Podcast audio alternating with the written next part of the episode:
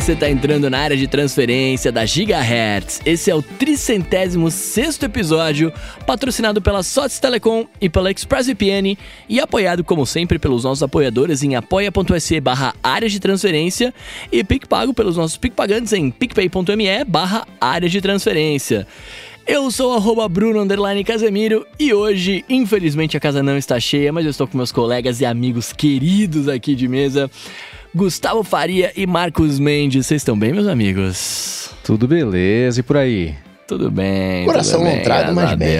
Coração lontrado, então, mas bem. todos já sabem o que fazer. Eu espero. Pra quem tá vendo a live aqui, eu vou entrar daqui a pouquinho no perfil do Rambo no Twitter. Quero já ver lontras no perfil dele agora, hein? Por e pra favor, todo mundo na sexta-feira, faça isso também, por favor. Pro Rambo saber o quanto ele é amado por todos nós aqui.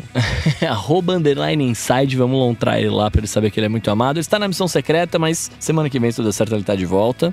E é isso, meus amigos. Aliás, falando em missão secreta, cê, é, tá aqui na pauta na Minnesota de uma soda stream que explodiu no aeroporto, cara. Pois é, Eu vocês são esse tudo é terroristas bizarro, aí, hein? ó. Eu ia entrar nessa onda aí Cara. do Soda Stream, ainda bem que eu não entrei nessa onda terrorista. Não, mas como é que explode uma, uma soda stream? Porque o cara chacoalhou muito, quer dizer, ficou na mala e chacoalhou muito cilindro, e é isso? É, então, assim, nessa semana o Rambo mandou pra mim a notícia. A primeira coisa que eu pensei foi, falei, tomara que não seja ninguém que escuta aqui o ADT e comprou a SodaStream por nossa causa, né?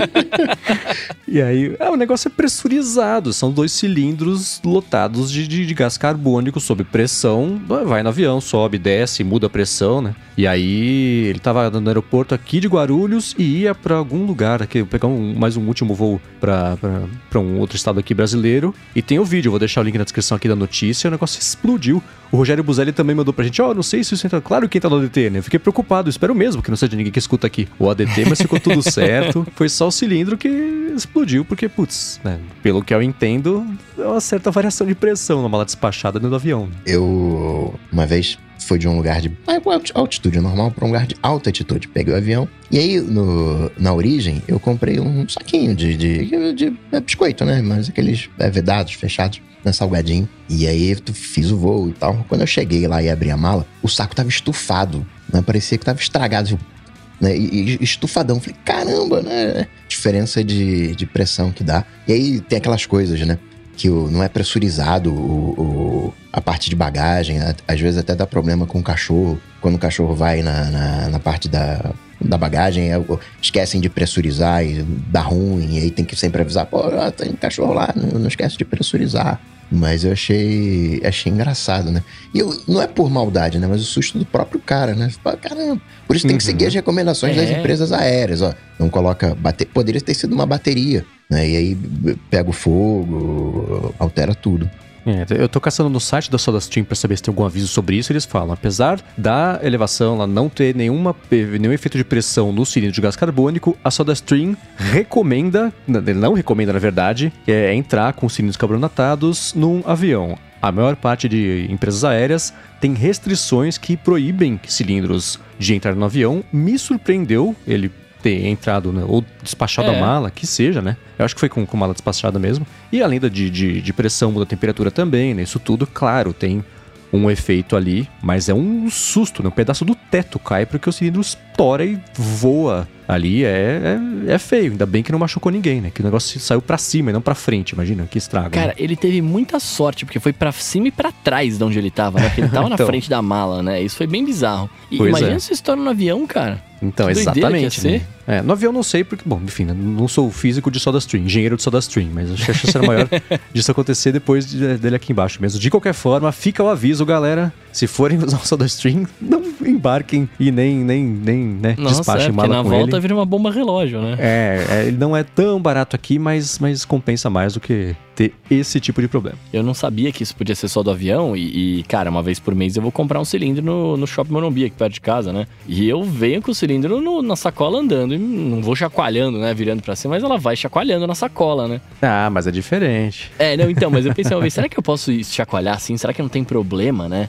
E aí, aí eu, depois que eu vi a notícia, que eu vi explodindo, eu falei, cara, eu acho que eu não posso. Agora você explicou que é por causa da pressão, eu falei, ah, então beleza, então ainda tô seguro. Posso uma das coisas mais assustadoras da minha vida foi uma garrafa de Coca-Cola, a garrafa PET, caindo a escada e rolando. Pum, pum, pum. Cada quicada no, no, no degrau. Não, é agora, é agora, é agora, isso vai explodir. Mas deu tudo certo, não explodiu nada deixei lá no canto uma semana pra poder abrir depois. É verdade, uma semana, né? Porque ela vai ficar lá. Muito bem, ó. E antes da gente ir pros nossos follow-ups aqui, né? Quero avisar pra todo mundo que tá escutando a gente que está aberta a votação para o sétimo prêmio ADT Melhores do Ano. Então, assim, ó. Aê! Todo, todo, é verdade. Aê, uhul! Então, ó, todo mundo tem entre hoje, né, que é sexta-feira, data de publicação do po- do podcast, até a quarta-feira da semana que vem, dia 21, né, que é o dia que a gente grava aqui, pra poder votar nas categorias que incluem, né, o melhor aplicativo do ano, o melhor podcast do ano, polêmica de tecnologia do ano e por aí vai. Vai estar o link na descrição, né, com todas as categorias, etc, pra você poder votar e ajudar a gente. Então, por favor, vá lá, vote e vamos juntos aqui escolher as melhores coisas do ano, certo? Boa. Deixa eu fazer o recado que eu dar o recado que eu dou todo ano aqui, que é o seguinte: a gente gosta muito de saber como vocês curtem o ADT, né? Afinal, vocês estão escutando há muitas pessoas há 306 episódios. Por isso, já é amor suficiente saber que vocês nos escutam. Não precisa votar no ADT como podcast do ano, porque não vai fazer sentido, né? A gente vai dar um self-five aqui feito Barney Stinson. Não precisa. Então, usem esse voto para talvez. é, faz- enfim, né? Vocês usem como vocês quiserem, claro, o podcast do ano é a escolha de vocês. Mas dá para usar esse voto não citando o ADT, porque a gente vai listar os podcasts todos que receberem votos, o que quer dizer que você pode aproveitar seu voto para que alguém possa conhecer um podcast que, que você escute, que possa ser mais desconhecido e tudo mais. Então, a gente agradece de antemão a galera que tinha a intenção de votar no ADT. A gente entende quem inevitavelmente, mesmo assim, vai acabar votando no ADT. Muito obrigado. Mas vale utilizar esse voto aí para vocês poderem é, é, fazer um, um bom uso dele. É, afinal de contas, se você está nos ouvindo aqui, a gente já se gosta, né? É, e Então é esse já é o melhor prêmio que a gente poderia receber. Então, muito obrigado para todos vocês. Muito bem, meus amigos. Então, todos os recados dados aqui, vamos para os nossos follow-ups. É, sobre o uso do MacBook conectado à tomada que a gente comentou, né? é, e quanto isso afeta a bateria, o Paulo Branco tá falando que ele tem usado o aplicativo que chama Audente, que limita o carregamento da bateria. Ele configurou para carregar só até 80% e parar de carregar quando chega nisso, né? E tem uma opção rápida para desativar o limitador e aí carregar a bateria até 100%. Da hora, mano. Eu não conhecia. Audente é tipo o espaguete, né? A gente tava comentando em off aqui. é, nunca tinha escutado falar desse app. Não, A gente já comentou ele aqui, dele aqui no ADT, se eu lembro Ó, bem. eu tava viajando nessa hora. Ele tá até no site app, o, o Audente. Que é bacana se você, né, é, vai deixar ele sempre na, na tomada, mas se você tem um uso, entre aspas, normal, né, vai e leva, é bacana deixar chegar a 100%, porque aí você tem, né, 20% a mais de bateria pra usar quando tá sem, sem energia. Uhum. Eu gosto desses apps que fazem uma coisa bem. Esse aí, o Trip Mode, por exemplo, eu lembrei agora também, que é de ajuste rápido pra você. Ah, se você se conectou no Wi-Fi do telefone. No Wi-Fi do telefone, vocês entenderam, né? Você usou o Wi-Fi do, do MacBook pra se conectar ao telefone, ele identifica isso e, diz- e você tem um seletor lá de quais aplicativos podem acessar a rede, ou programas, na verdade, né? Podem acessar a rede, quais não podem, pra você não gastar dados à toa. Então, esses- essas coisinhas assim, um programa que faz um negócio, mas te dá opções rápidas, inteligentes, eficientes pra você tirar o proveito deles, são sempre muito bacanas, né? Vou deixar na descrição aqui tanto o link pro Audente quanto também pro Trip Mode, que também vale a pena conhecer. Maravilha, maravilha. Ó, seguindo aqui, é, é, sobre o episódio 304, o Léo Cádio de Mello tá falando aqui, ó. O Coca mandou bem. É, seria legal um retorno ao uso de padrões abertos na web. É, lembro dos tempos do ICQ e outros mensageiros rodando dentro do aplicativo Pidgin. Esse o Pidgin eu não conheci. Até o Facebook, o Messenger do, do Facebook. Do Facebook? Ah, é, o Messenger do Facebook. Eu confundi com o MSN, cara. É, Ele falou que até o Messenger do Facebook suportava. Porque ele falou ICQ, automaticamente eu fui pro MSN. O Pidgin eu não lembro o que que era, cara. Todo mundo tinha aqueles comunicadores que, né, Trillian, né, que se conectava a trocentos outros conec- Ah, os comunicadores. agregadores. Ah, Eu nessa semana lembrei, tava conversando no área de trabalho com a Binha, a gente lembrou do Adium, que acho que é Adium. o, o de Mac, Do que era o mais famoso pra você, você usar esses agregadores todos de, de bates-papos. Esse que tinha o patinho lá, que se abriu o Mac, você tava com o programa fechado, ele no dock tava com o olho fechadinho. Se abriu o programa, ele abriu o olho, ele acordava. Era bem bonitinho e tinha integração com tudo quanto era mensageiro da época, de Jabber e AOL Messenger até ICQ e, o, e a própria MSN, né? Que o, que o Bruno lembrou também. Agora que vocês estão falando dos agregadores, eu lembrei, o meu TCC da faculdade foi sobre um, que eu não lembro o nome, ele não existe mais, mas era um. Era um que era laranja e a gente. Eu já falei essa história aqui algumas vezes, né? É, eu, eu tô caçando aqui porque eu lembro que você contando essa história da outra vez, eu achei. eu tô procurando aqui. é, tá vendo? E eu fiz nisso e, cara, eu, eu, eu, lembro que eu sempre fui receoso contra esses agregadores, porque eu sempre tinha medo de colocar as minhas senhas lá e etc. Porque teoricamente aquilo era minha vida naquele momento da, da do, do, do, idade, né? E eu tinha muito medo disso. Mas se eu não lembro o nome é porque não, não era muito bom, né? Por isso que não existiu até hoje. isso que o Leocádio comenta, né, de padrões abertos, são padrões abertos, mas não é bagunça. É, isso é, é um padrão, né? É padronizado. A galera sentou e conversou a respeito desse, desse padrão. E nesse caso aí, né, nessa época de ICQ, né, de, Messenger do Facebook, isso ali está ali 2000, 2010. Isso, em tese, já está na Web 2. A Web 1 era aquela web só de uma via, aquela web ainda muito parecida com os veículos de comunicação que a gente tinha. Depois vem a era social, que é a Web 2, onde né, tem a, a volta, você tem né, os comentários, não é simplesmente uma via, você né, vai e volta, e nessa volta você tem até dinheiro sendo de alguma maneira trocado, você tem transações comerciais, mas os padrões eles ficam proprietários, né? É, é, do Facebook, é do não sei o quê. Cada um cria a sua própria redezinha, né? Então a Web 1 era a rede mundial de computadores. A Web 2 é a rede privada de computadores, sei lá, né? a rede das empresas de né, redes fechadas. E agora existe a possibilidade, vamos ver o que, que vai sair daí da Web3, onde você tem esse retorno de padrões abertos e a infraestrutura não na mão dessas empresas, mas na mão de alguma maneira dos usuários. Quando eu digo dos usuários, não é na sua casa que, que você vai ter. Você pode ter isso na sua casa, mas uma coisa mais distribuída, que nem o Mastodon. Né? Você tem os diversos servidores e você pode criar conta em cada um deles sem ter que rodar um servidor Mastodon dentro da sua estrutura, dentro da, da sua casa. É, o assunto de Web3 deu uma esfriada nos últimos meses, né?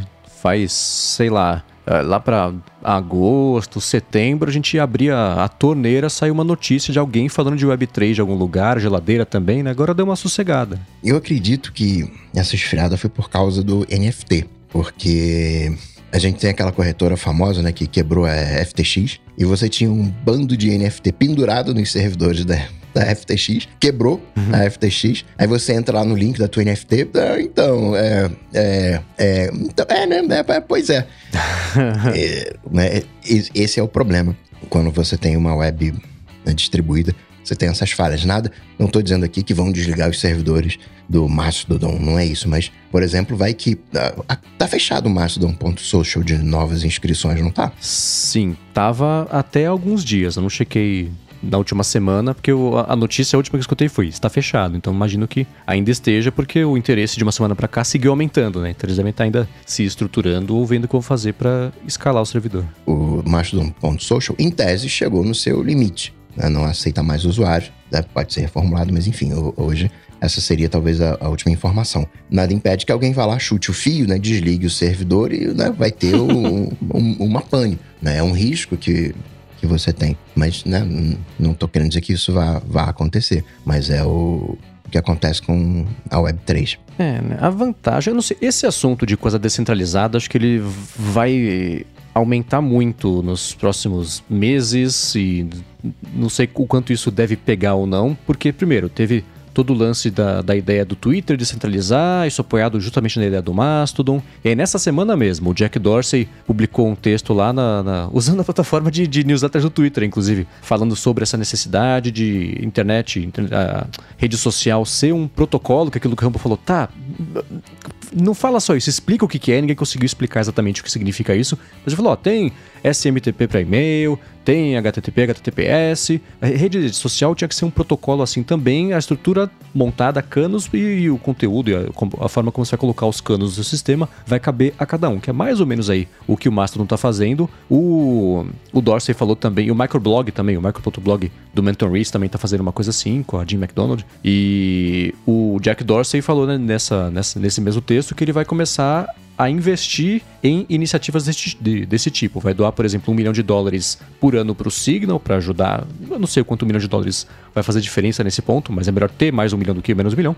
É, e que ele vai começar a financiar também equipes de engenharia que façam coisas do tipo trabalhem em protocolo de comunicação, Bitcoin, porque ele gosta de Bitcoin, e também um sistema operacional que seja exclusivamente baseado na web, que foi uma coisa que a gente até já pincelou aqui como é que isso poderia ser, um, um sistema operacional por streaming, por exemplo, assim como tem jogo via streaming, o, você liga o telefone, ele se conecta ao servidor, se você tivesse internet, sei lá o que acontece, mas tudo isso baseado só em, em, aplicativos e num sistema inteiro feito aí com, com base na web. É interessante, acho que esse é o novo assunto querido da semana. Não sei o quanto isso é, é vai seguir sendo discutido, mas eu aposto que pro ano que vem a gente vai seguir escutando sim sobre isso, porque parece ser o novo caminho de interesse do mundo de, de venture capital o que quer dizer que eles podem abandonar essa ideia a qualquer segundo, como geralmente acontece quando é o mundo de venture capital que domina qualquer tipo de mercado, né? De qualquer forma, uma discussão que a gente certamente vai seguir tendo aqui.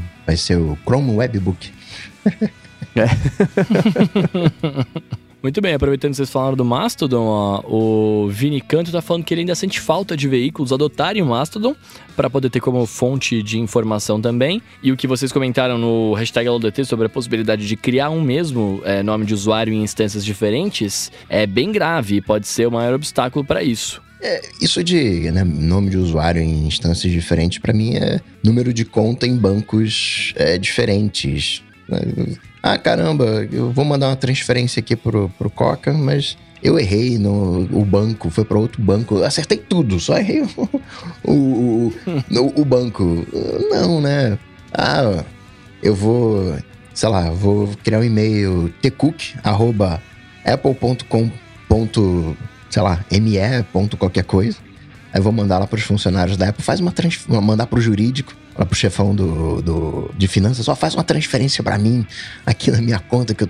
Né, assusta, porque a gente tá acostumado a ter uma redinha, mas fechada ali de Twitter. Mas para mim é como e-mail, eu não consigo enxergar isso realmente como um, um problema. É, eu acho que o papel de qualquer rede, qualquer sistema, qualquer plataforma, qualquer empresa, é fazer o possível para minimizar a chance dela ser um veículo por onde golpes são aplicados, esse tipo de coisa, né? Não é, assim, a ingenuidade, a desatenção, a, a falta de conhecimento técnico de, de, cada um é uma coisa que varia, mas não é por isso que a responsabilidade é só das pessoas que aí a gente começa a culpar a vítima, não é exatamente isso, mas esbarra nisso, né? Então, é, eu acho que esse tipo de, de, de coisa, uma, a, o, esse é o problema da descentralização, né? Como é que você vai resolver uma coisa dessa? Eu vejo também como um problema, porque nós que estamos escutando é, é somos mais atentos do que a média a isso, o que não nos impede de cair em golpes. Eu já caí em golpe, o Rambo falou também recentemente que ele quase caiu num golpe, então isso acontece. As pessoas que vivem de aplicar golpes, elas acabam ficando muito boas em aplicar golpes, né? Elas estão também melhorando os sistemas delas para fazer os golpes ficarem cada vez mais eficientes, né? Então, você tem uma coisa é, por exemplo, o Mastodon tem lá as diferentes é, é, instâncias, cada uma possibilitando que você registre o mesmo nome. Eles têm algumas coisinhas do tipo, ah, você, para provar que você é você mesmo, você faz a sua autoverificação. Então você coloca lá qual é o seu site, e aí ele gera um códigozinho para você colocar no seu site, ele checa se você colocou esse código no site, ele fala, ah, beleza, então ele tem controle sobre o site que ele falou que é dele, essa pessoa é quem ela diz ser. É mais complicado do que isso, eu tentei simplificar aqui esse processo, né? Então tem é, algumas categorias que dá para fazer esse tipo de coisa. O próprio Curl também, esses dias começou a fazer uma autoverificação. Você posta a foto do documento lá, posta não, né? manda lá pro, pro sistema, eles verificam e, e eles garantem que você é quem você diz ser. Essas coisinhas aos pouquinhos vão começar a ser estruturadas, mas ainda assim é um. Agora que as pessoas estão começando a entrar lá numa quantidade cada vez maior, vai ter uma oportunidade cada vez maior de golpes de pessoas que vão entrar lá e não sabem que dá para você ter um Tim Cook numa, sei lá, numa, numa instância que que, que é instância, né? Que é aquele problema que a gente fala sobre, sobre eles. Então, cabe sim ao Mastodon buscar uma forma de minimizar o problema, seja da parte técnica, seja da parte de informação, de educação da galera. Né? Eu no Twitter sou Cocatec. Só que no Instagram eu não sou, porque Cocatec é de um outro usuário. Né? No, no, no Instagram eu sou coca.tech. Uhum. E aí? É, é, golpe, né? Pô, não é golpe, né? Enfim, o Coca é uma região da Espanha. Enfim, eu conheço uh, não, o, o Coca-Tech. Mas eu chego lá numa rede e tomaram meu nome de usuário. E aí, né? Como é que, como é, que é? Eu tenho essa mesma... É, essa mesma... Ok, a Mastodon não é né, outra, outra rede social. Ah, deveria ser um nome de usuário único. Aí, legal, eu crio o servidor Mastodon Coca-Tech e eu não posso usar uhum. o, o, como nome de usuário Gustavo, né? Porque tem Gustavo. Eu entendo essa necessidade, entendo, né? Não estou dizendo que é favorável. Uh, sou favorável ao golpe, só estou dizendo que o mundo ele roda de outro jeito. Eu entendo qual que tá falando, porque é, é, quase como se fosse um servidor de um jogo de videogame, de, de MMO da vida. Dentro daquele servidor, você é aquela figura né, fora daquele servidor, você é outra, porque talvez seu nome já tenha sido pego e, e tá tudo bem, né? Não é, é o, o, que ele tá querendo dizer não é só o nomezinho que vai fazer com que você seja to, caia, tome, caia num golpe, etc, né? Mas eu também concordo com o Mendes de que o que puder ser feito para ser minimizado, seja feito, né? Nem que seja fotinho com RG e aí a gente pode ter o, o Bruno Underline Casemiro ou arroba Underline Casemiro Bruno com o, o, o tiquinho lá e você o mesmo nas duas contas, né? Hum. Tem, por exemplo, a gente falou sobre, na semana passada, sobre o Advanced Data Protection lá do, da época, ela lançou várias coisas, inclusive uma delas é a parte de chave de verificação para garantir que o iMessage daquela pessoa, ela tá no aparelho novo, mas a conta é da pessoa, então como é que é, tal, ela avisa. Então essas coisinhas, essas estruturas, é, é, o problema de a gente não tem como fugir de descentralização, abre caminho para isso. Por outro lado, mesmo assim, que conforme as coisas forem apontando mais ou menos para a mesma direção, daria para ter um sistema, um, um ecossistema, um sistema interligado de verificação, essas coisas poderiam funcionar assim, o que é um problema para quem depende de anonimato, que a gente já falou sobre pessoas que dependem, sei lá, são perseguidas pelo governo, mas usam a rede social como um negócio de divulgar informação, o governo não quer que divulgue. Essas coisas é, é, não dá para excluir essas situações que elas são bem importantes, muito mais do que fazer meme sobre a Copa do Mundo. Né? Mas é, não é um problema fácil de resolver, mas tem que existir um, um esforço dos dois lados para resolver, porque o esforço para se aproveitar disso é muito grande e muito rentável. Então, é, é. isso é, é, é, confuso e é perigoso mesmo. E, e um detalhe rápido: eu, o Vini Canto falou sobre que sente falta de veículos adotarem o Mastodon. É um processo, né? Os veículos não adotaram o Twitter no primeiro mês que ele passou a ficar famoso, que foi alguns anos depois que ele foi fundado. Acho que isso é um processo. Hoje, acho, quarta-feira que estamos gravando, o TechMeme, que é um site que indexa as notícias de tecnologia que saem no mercado de tecnologia e ele ordena isso de acordo com o interesse que as notícias geraram por clique, por repercussão e tudo mais. E eles têm um Twitter que é só um firehose, basicamente, de tudo que acontece em todo o mercado. E eles começaram agora a publicar também as coisas automatizadas lá dentro do Mastodon. Eu sei que o Nat5Mac também tem conta no Mastodon, o Tecnoblog tem conta no Mastodon, deve os outros sites que a gente costuma acompanhar ou tem, ou certamente vão terminar o ano aí com contas também por lá. Mas é um processo, né? Lembra quando a gente falava sobre a diferença do Twitter ser o agora e como, apesar de ser irrelevante para a maior parte da população humana, ele aparece lá na hashtag do Bom Dia São Paulo, do Fantástico, do jogo de futebol não sei onde. Ele ainda, é, é, né, você vê qualquer canal que se liga de notícias sempre tem um tweet, uma hashtag, uma coisinha. Então ele é muito forte nisso ainda e deve seguir sendo forte nisso ainda, a menos que as coisas sigam mudando nesse, nesse, nessa, nesse, nessa velocidade, né? Mas cabe ao Mastodon se. se é, é, não vai depender do Mastodon, é que tá, né? Vai depender das comunidades e, e que, que, da comunidade que se formar do, em, em torno de usar o Mastodon e delas passarem a ser mais relevantes do que o Twitter na divulgação e na, na nos comentários, na repercussão de notícias. Aí, naturalmente, os veículos vão atrás disso porque é lá que vai estar tá a informação, lá que as coisas estão acontecendo. É, eu tenho para mim que. E é, é, meramente como tudo que eu falo, opinião minha, né? E, e obviamente que não é verdade, mas eu tenho para mim que é, qualquer rede social, ela, de, ela, ela nasce como chacota, né? E aí em algum momento as pessoas começam a adotar, né? Você vê, o, o, o, eu lembro do Orkut, né? As primeiras coisas lá atrás, que é, a, uma amiga minha fez piada falando que até, ah, você é, compra um negócio aqui você vai ganhar um, uma. uma Como é que era? Compra um negócio aqui e você pode ganhar depois um, desconto e você vai ganhar o código pelo um scrap do Orkut, né? Tipo umas coisas assim. Então é a primeira chacota, não sei o que, que foi começando a rolar. As redes sociais de hoje é a mesma coisa. O TikTok era uma, uma rede social extremamente. É ainda, né? É, chamada de rede social para criança e tudo mais. E, cara, tem milhões e milhões e milhões de pessoas lá e todas as redes estão lá, as TVs estão lá e etc. Mas demora um tempo, né? É, tirando os veículos especializados que vão adotar a tecnologia logo, o mainstream vai demorar uma cota, né? E, e eu acho, na minha humilde opinião aqui, para um Twitter da vida acabar assim é ou ele é fechado de vez, né? Como a gente veio falando ao longo do, do, do mês, né? Ou, cara, tem que muita coisa ruim acontecer para que o mainstream saia de onde ele já tá e vá para uma rede nova, saca? E outra coisa é que o usuário Mastodon ele acaba ficando mais parecido com um endereço de e-mail do que o um endereço de rede social, né? No Twitter, no Instagram, no TikTok, entre aspas, é arroba nome da TV. Viraria no Mastodon o nome da TV, arroba mastodon.social, enfim, o, o, o arroba né, servidor que, que fosse.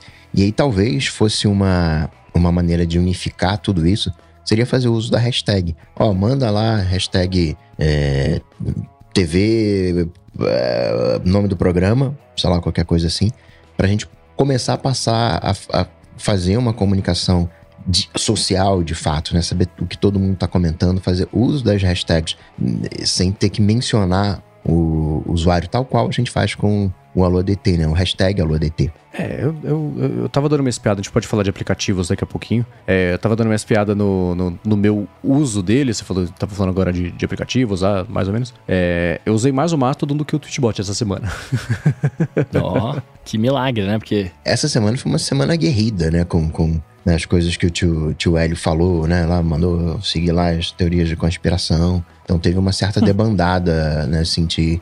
Né, ficou mais sério o, a relação uhum. né, com, com o Twitter essa semana. Não, beleza, calma, a gente fala disso sim, vamos falar disso, mas antes eu vou falar aqui da Sots Telecom que tá patrocinando esse episódio aqui do ADT. A Sots Telecom, ela é uma operadora de voz e dados que oferece soluções de telefonia para empresas e ela tem um serviço de PABX na nuvem que é a solução perfeita para sua empresa ter mobilidade e facilidade de instalação de ramais e de linhas telefônicas. Com o PABX em nuvem da Sots Telecom, você implementa ramais na sua empresa totalmente pela internet, sem precisar de uma nova fiação e ela dispõe de uma série de ferramentas de gerenciamento, como por exemplo, é, um painel de relatórios online para você acompanhar as métricas de ligações das suas próprias equipes. Além disso, com o PABX em nuvem da Sotes Telecom, você tem custo zero na comunicação entre a matriz e as filiais. Então, além de facilidade para administrar os ramais e ter acesso às métricas de ligações de equipes, você ainda vai economizar com a comunicação interna. Outra coisa bem legal é que nas regiões de São Bernardo e de São Paulo, a Sotes Telecom Telecom oferece um link dedicado em fibra ótica para as empresas. Então, para você que está procurando qualidade de serviço, flexibilidade e baixos investimentos nos serviços de voz, entre em contato com a Sotes Telecom que eles vão poder te ajudar. Acesse o site deles que é sotes.com.br,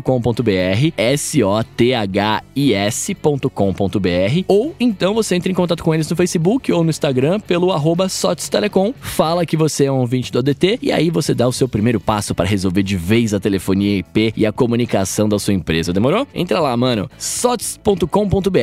Muito obrigado a Sots Telecom pelo patrocínio da DT e pelo apoio a toda a Gigahertz. Obrigado. Obrigado. Maravilha. Então, voltando aqui, Coca, você, você estava exatamente aonde?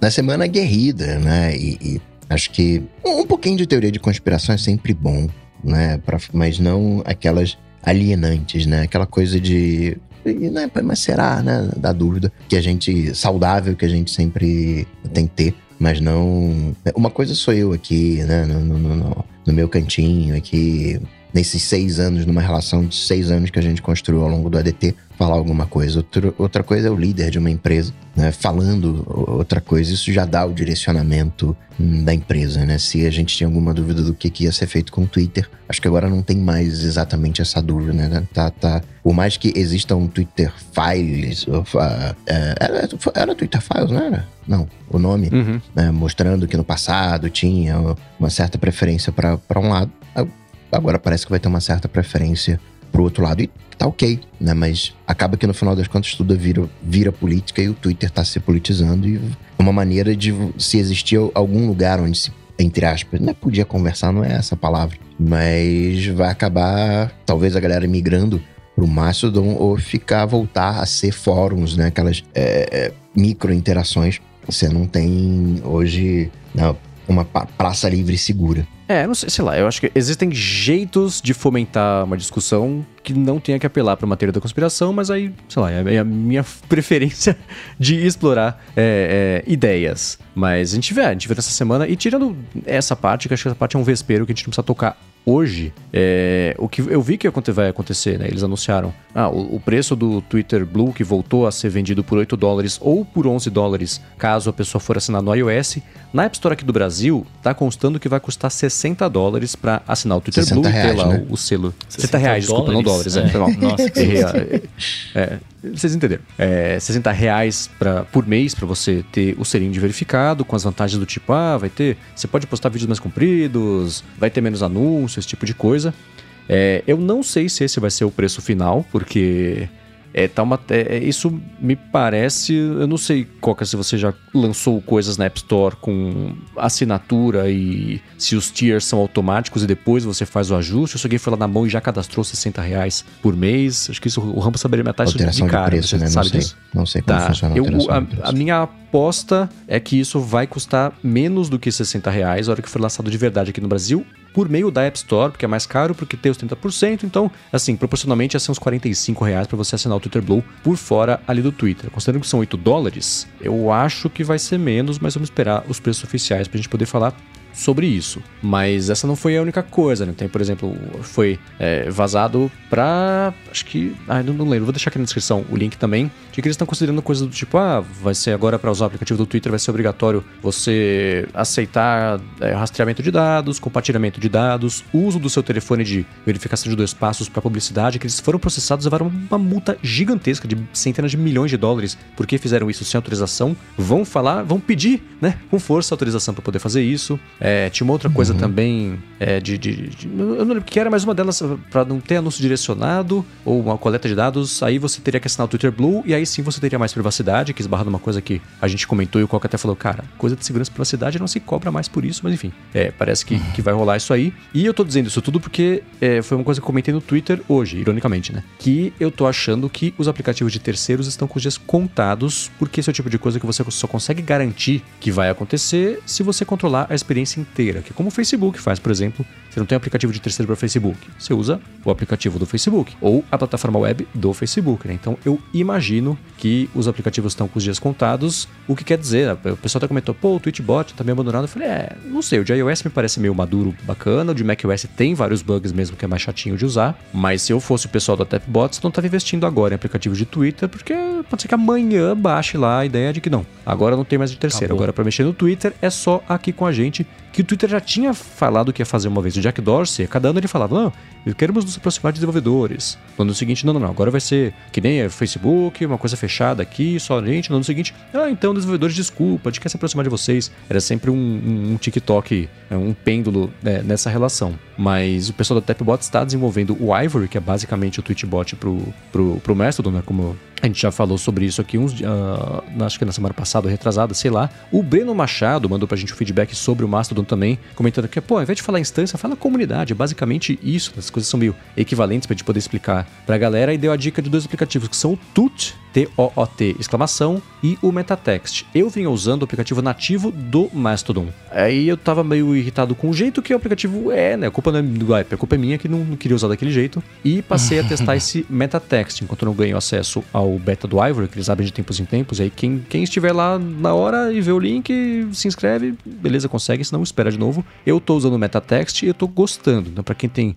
quem busca uma experiência parecida com o Twitchbot para mexer lá no, no Mastodon, pode achar uma boa solução aí, uma boa opção nesse MetaText. E como eu disse, né, eu tô nessa, no screen time aqui, no, na última semana, eu usei 3 horas de, de MetaText e 2 horas de Twitchbot. É, tem sido mais divertido mexer lá. Eu tô seguindo um cara, eu comentei na hora de trabalho essa semana, que é o Don Melton, que trabalhou na Apple, ajudou a fazer o Safari, eu acho, uma coisa assim. E ele agora ele tá, ele adotou o papel de eu vou ajudar a fazer. Eu vou fazer uma curadoria diária dos, dos tuts mais bacanas, inteligentes, interessantes, divertidos, curiosos, engraçados. E a timeline dele é um fire hose de coisa que ajuda a circular um pouco a, a esses conteúdos, porque como não tem indicação, recomendação de conteúdo, você acaba só vendo quem você segue. E como tem pouca gente lá por enquanto e tá usando menos do que né, comparativamente o Twitter, pode ficar uma coisa meio parada por enquanto. E é por isso que o Dom Melton tá fazendo isso. A galera tá falando, o Mastodon é por causa do Dom, né? O Dom é o Mastodon Melton. A, que a galera tá brincando, porque é, ele tá, tá. Assim, eu vi mais coisa interessante mesmo e, e divertida, mais leve. É isso de tipo, é, é, é, parece besta, mas não é, gente? Ó, olha essa foto que bonita. Assim, parei, olha a foto que bonita. Uma coisa que existia hoje. Hoje é dia de postar foto de, tipo, sei lá, Funny Wednesday. Posta uma piada, TBT. que é umas bobeirinhas. É, então, TBT. Esse tipo de coisinha que existia antes, você não vê mais muito acontecer no Twitter. E é o que eu falei aqui semana passada, venho falando há muito tempo, na verdade. Falta leveza, falta calma. E lá, na minha experiência pela timeline que eu tô construindo com as pessoas que eu tô seguindo, tem. Né? E eu sempre fui cuidadoso, na minha experiência também no Twitter, de selecionar muito a dedo quem eu sigo e dentro disso ainda ter um monte de mute, mas ainda assim é, é, é, é, um clima mais antagonista que eu não vejo por enquanto acontecer no Mastodon. Então é, é preferível ir lá do que ficar num, num ambiente mais, mais tenso. Né? Então isso eu tenho curtido, tem sido uma experiência curiosa. Não sei se vai ficar, porque eu já criei, a gente criou a conta em eu criei, muita gente criou a conta em 2018, na última grande vez que todo mundo ficou bravo com o Twitter, mas e, e não colou. Dessa vez está durando mais do que uma semana que o Mastodon se movimentou em 2018, depois nunca mais. E agora todo mundo foi lá a ponto do Mastodon.social fechar a habilidade de fazer novas inscrições. Tem um monte de outras redes, pintou esses dias aquela Hive que eu comentei, que era uma alternativa ao Twitter, precisou fechar porque eles acharam bugs de segurança de, putz, dava para acessar as DMs de todo mundo. Esse sim, cada eles dava para qualquer pessoa cadastrar dava para você repetir um, um, arroba lá. Eu podia cadastrar o arroba Cocatec, o Coca podia cadastrar arroba Cocatec, o Bruno podia cadastrar arroba Cocatec, e todos coexistiam. E se não saber com quem estava falando, aí sim, é um problemão. Aí, era é um pesado. bug lá que... É. Eles não impediram que fosse cadastrado mais de um handle pro, com, com o mesmo nome, então eles estão fechados até agora e não sei nem se vão voltar a abrir tão cedo, mas é, não sei. Ah, tem sido mais legal ultimamente fuçar lá no Mastodon do que como tá como o clima que ficou no Twitter, mesmo não vendo as, as ameaças, as coisas assim, não fazem parte do meu mundo, isso não chega ali para mim, sorte a mim, eu sei que é uma situação de privilégio isso, mas ainda assim o clima tá pesado. Sabe quando você tá numa festa que as pessoas, sei lá, uma festa não, numa sala que as pessoas brigaram e tá todo mundo meio ignorando que rolou a briga, quer conversar um pouquinho, mas tá aquele clima Climão. pesado assim, né, até aquela uhum. vibe ruim. É assim que eu tô sentindo o Twitter, pode ser impressão só minha, que não esteja assim, mas quando eu abro o Twitter eu sinto isso. E no Mastodon, não. Tá, é a leveza que eu vinha sentindo falta. O Mastodon tá, teve essa bombada agora porque o, o, todo mundo tem um inimigo em comum, né? Então aí fica mais fácil mobilizar as pessoas. Mas o que eu ia perguntar na real era assim: é, eu, eu tenho impressão, né? E aí vou, vou lançar para vocês aqui a minha impressão, mas eu tenho impressão de que o lance que eu sei que o Twitter era mais tóxico, eu sei de toda essa parada, né? Das hashtags, etc., que empurram conteúdo, aquela coisa toda. Mas eu tenho a impressão de que a sua timeline ela é tão tóxica quanto você constrói ela, né? Porque uhum. eu sou um usuário de Twitter muito, muito, uso muito pouco, assim, né? Mas eu, cara, no meu Twitter eu não tenho nada que me desagrada. Né? Assim, as poucas vezes que eu entro lá para olhar, eu não tenho nada desagrado. Até às vezes eu me perco porque eu uso talvez o aplicativo nativo, que é ruim, mas eu tenho dificuldade de achar os trends, por exemplo, de entender o que tá acontecendo lá, né? Tá, eu, só, eu só sei ver as, as menções, as coisas para mim e beleza, né? Mas no Instagram, que eu sou mais heavy user, cara, eu, eu tenho nenhuma, nenhum problema lá, por exemplo, né? Tipo, coisas de política mal chegam para mim, a não sei que alguém que eu sigo vai lá e posta, tem coisa que eu quero ver e tal, mas, sei lá, tudo que eu vejo na rede social é o que eu quero. Então eu não acho que, sei lá, o, o argumentos que você tava comentando, né? Que você tem a impressão de que lá é mais tranquilo e tal. Eu acho que na verdade é só porque a galera que você tá seguindo ou que tá lá é desse jeito, né? Eu não sei se seria. Você acha que seria muito diferente a sua timeline do Twitter se você é, é, não tivesse as milhões de restrições, etc, cara? Acho que. Não sei se seria, sabe? Nossa, acho que sim. Cara, assim, e você falou muito bem e eu vou repetir. Cada um constrói a timeline como quiser como eu quero a minha timeline. Já faz anos que eu não vejo um tweet escrito Lula, nem escrito Bolsonaro, nem escrito Dilma, nem escrito Mourão, Alckmin, Serra, sei lá, insira seu político aqui. É grande essa lista que é o tipo de coisa que eu não quero ter contato no meu dia a dia, porque geralmente está associado à irritação. Seja quem quer irritar, seja quem está irritado. E eu não quero ficar irritado com isso, então eu tiro. Então, é, eu tenho Eu falei pra você, eu bloqueei a palavra Pokémon, que eu não quero ver Pokémon. Não que tenha briga no Pokémon. Deve ter. Mas eu, eu moldo a minha Sim, timeline. E, e é isso, não é? Não é. Eu, é, eu tô dando uma espiada aqui na, na, na. Assim, os últimos 50 tweets, sei lá, uns 10% de, de coisas não positivas, né? Tem aqui o galera comentando sobre o negócio da Apple, tem aqui o William Max falando da, da, Taylor Swift, tem o pessoal falando sobre Avatar e o James Gunn também, que agora vai dirigir, não sei o que lá, do Super-Homem. Área de transferência, o link aqui pra, dessa live, então é um, é um meta-comentário sobre uma dessas coisas. Então, não é isso, mas é. Hora que pinta um falando, ó, Twitter agora desarmou, cancelou lá, acabou com a equipe do Conselho de Segurança. Você fala, poxa, é, é mais uma derrotinha, né? Fala, ah, que, que pena, né? Então essas coisinhas assim, isso tem no Mastodon, essas coisas vazam lá pro Mastodon também. Mas a proporção é diferente e o impacto também é diferente, né? É, é não sei, você lê que acabou a, o conselho de segurança do Twitter no Twitter, é, não sei, é um pedacinho do, do, teto ali que tá mais podre. Você lê isso no Mastodon, fala, dá, uma, dá um ali e fala, nossa, ainda bem que eu não tô lá, que, que eu tô aqui agora. Mas é, isso é, claro, é, o meu, meu, é a minha janelinha que eu tô vendo isso, né? O retrato uhum. é como eu tô reagindo, assim, a, a, minha sensação que eu tenho ao reagir a essa notícia, não é o que ela significa. Eu lancei essa pergunta porque eu entendo que, assim, a rede social ela vai ter, querendo ou não, cara, é, isso é um retrato do, do, do nosso povo né? O que a gente vê a galera postando, etc, é um retrato da nossa, da nossa sociedade. Beleza. Eu acho que o Mastodon ele vai demorar para chegar nesse nível de Twitter porque ele tem uma barreira de entrada grande, no sentido de que uhum. as pessoas não se, não se acham lá dentro, que é o meu caso, por exemplo. Eu criei uma conta lá, eu não entendi nada, entrei no servidor aleatório, criei minha conta e depois que eu fui entender, foi nossa, eu tô num servidor, eu tenho que entrar em outros, eu tenho que procurar onde as pessoas estão, não sei o quê. Por isso que eu fiz a analogia com o jogo de um, um MMO da vida. É, então, assim, pra você estar tá lá não é tão simples, né? E você vai estar tá num lugar que talvez é, você vai estar tá num canal dentro do Mastodon, o servidor no máximo que não vai ter X, Beltrano, Ciclano e tal, que postam coisas que você não gosta, né? Então, tipo, tem um, várias barreirazinhas que diferem do Twitter, que isso, do Twitter é só você tá lá, né? E aí você tá lá, você vai falando, aí o cara que curte vê o negócio e tal. Então, eu acho que vai ser muito difícil ele, ele ficar parecido com o Twitter nesse sentido, saca? É, você, eu, por exemplo, você, falou, você fez a, a primeira etapa, é a recomendação que eu vejo mais frequente. Não interessa o servidor que você escolheu, você vai lá e faz uma conta. Pronto. Literalmente não interessa. Assim, se não for o servidor Nazis Welcome Here, tá, você tá tranquilo, né? Porque aí você para você achar outras pessoas, elas não têm que estar no mesmo servidor que você. Elas podem estar em outros. Então, tanto ah. faz, né? É como se você... É a sua comparação com um, um MMORPG... É assim, você criou a sua conta em um deles, mas você pode ver todos os outros. Você tá no World War, no Warcraft, mas você consegue ver o pessoal do Fortnite, consegue conversar com o pessoal do não sei o quê. É uma rede, é, nessa parte de, de relação entre hum. usuários, ela é, é universal, né? É só o servidor, porque é o seguinte, o servidor define as regras. Então, você tem um servidor que fala assim, eu falei, Nazis welcome here, você pode postar a suástica se você quiser. No servidor que não pode, se você postar, a regra fala, cara, não pode, vão tirar. E o servidor que não pode fala assim, vamos fazer o seguinte, vamos bloquear bloquear o servidor que pode, aí ah, você não, você não vê mais as coisas de, desse, desse outro servidor. Então, é mais compartimentalizado nesse sentido. Mas criar uma conta, Entendi. você escolhe qualquer servidor, tanto faz. Não é isso que vai determinar a sua experiência por lá. Que é, é confuso de explicar, né? A gente tá falando faz um mês sobre ele aqui, e cada vez que a gente fala, a gente complementa com uma informação diferente, que às vezes é contraditório que a gente falou semana passada. Então, é um processo, né?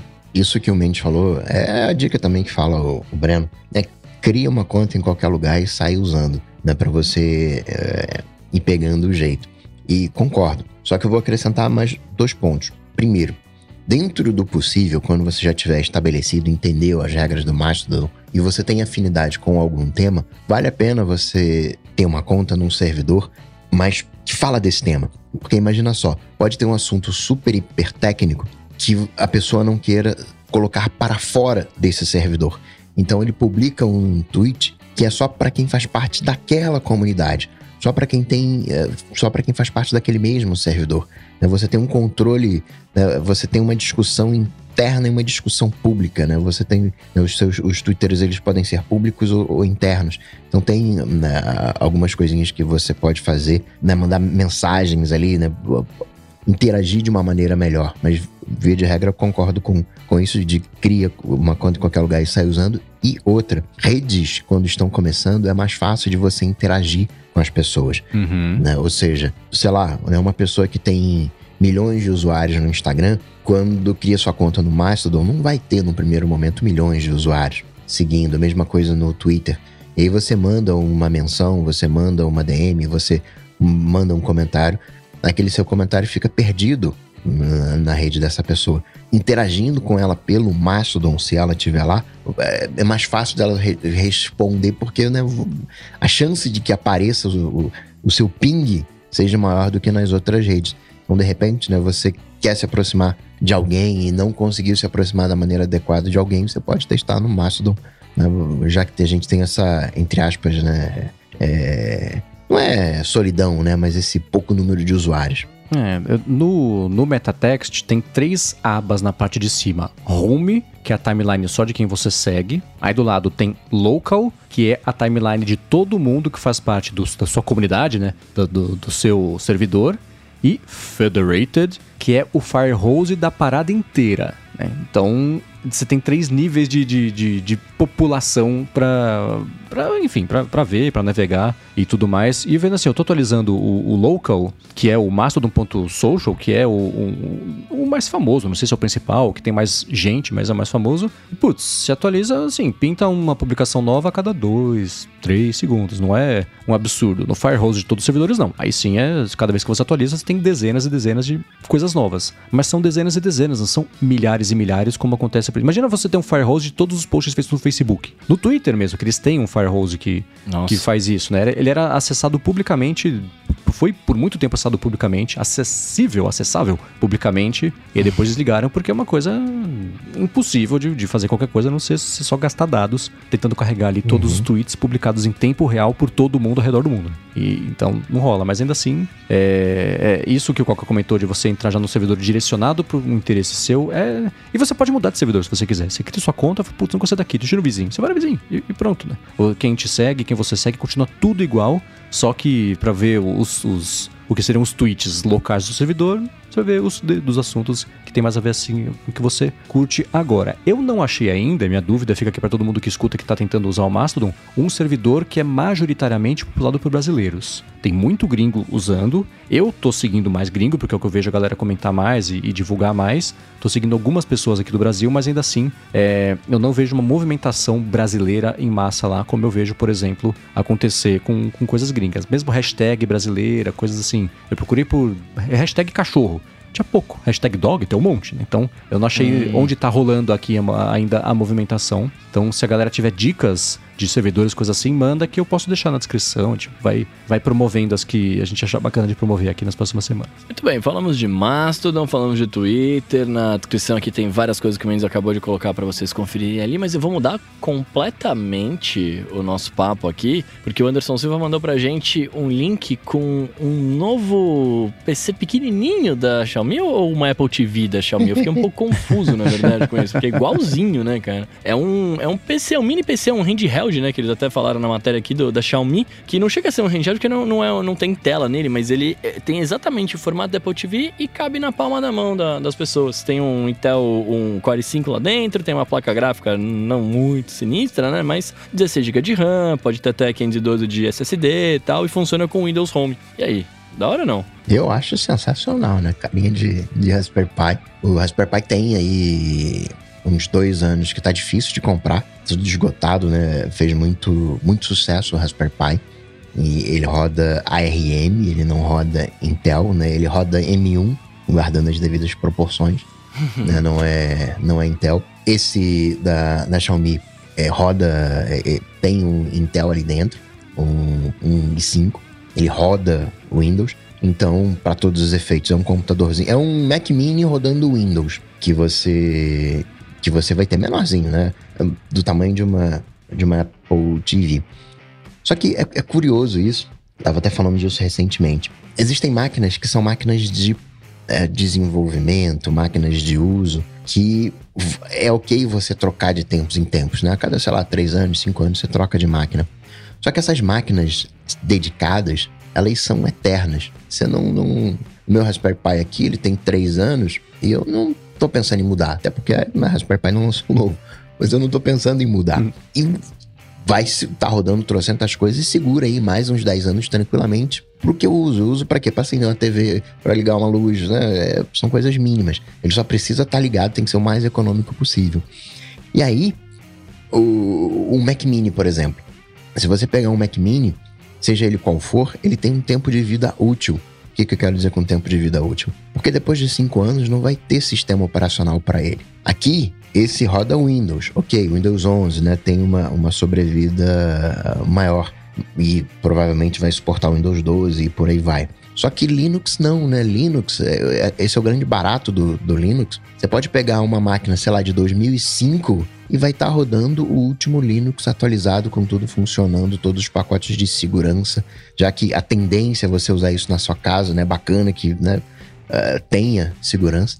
Então você consegue né, a minha treta com essas maquininhas, e falo maquininhas não pejorativamente, muito pelo contrário, são extremamente potentes e capazes para aquilo que eh, são orientadas a serem feitas. Só que né, se eu pego tudo aquilo que eu estou rodando, eu coloco no meu Mac Mini de 2012, eu já não tenho mais atualização para ele, né? É, a minha treta com essas maquininhas é o sistema operacional, é não estar tá rodando algo eterno como é ou vencendo o Linux. É, eu sou do time também de quem gostou dessa ideia. É bacana, é promissora. Espero que pintem mais sobre isso. A gente já falou também sobre como tinha espaço no mercado para isso quando o assunto era um Mac Mini menor ainda, que fosse do tamanho do Apple TV e tudo mais. Então, é, é claro que, que é bacana, né? O, assim, a parte de design eu vou ter que criticar e falar que é preguiçoso, porque isso é feito para ser igualzinho. Apple TV é um Mac, assim, vai ter gente comprando isso achando que é uma Apple TV. E tá achando, nossa, por que custa? Eu vejo aqui a conversão ele custa o equivalente a 530 dólares. Não é nada barato, né?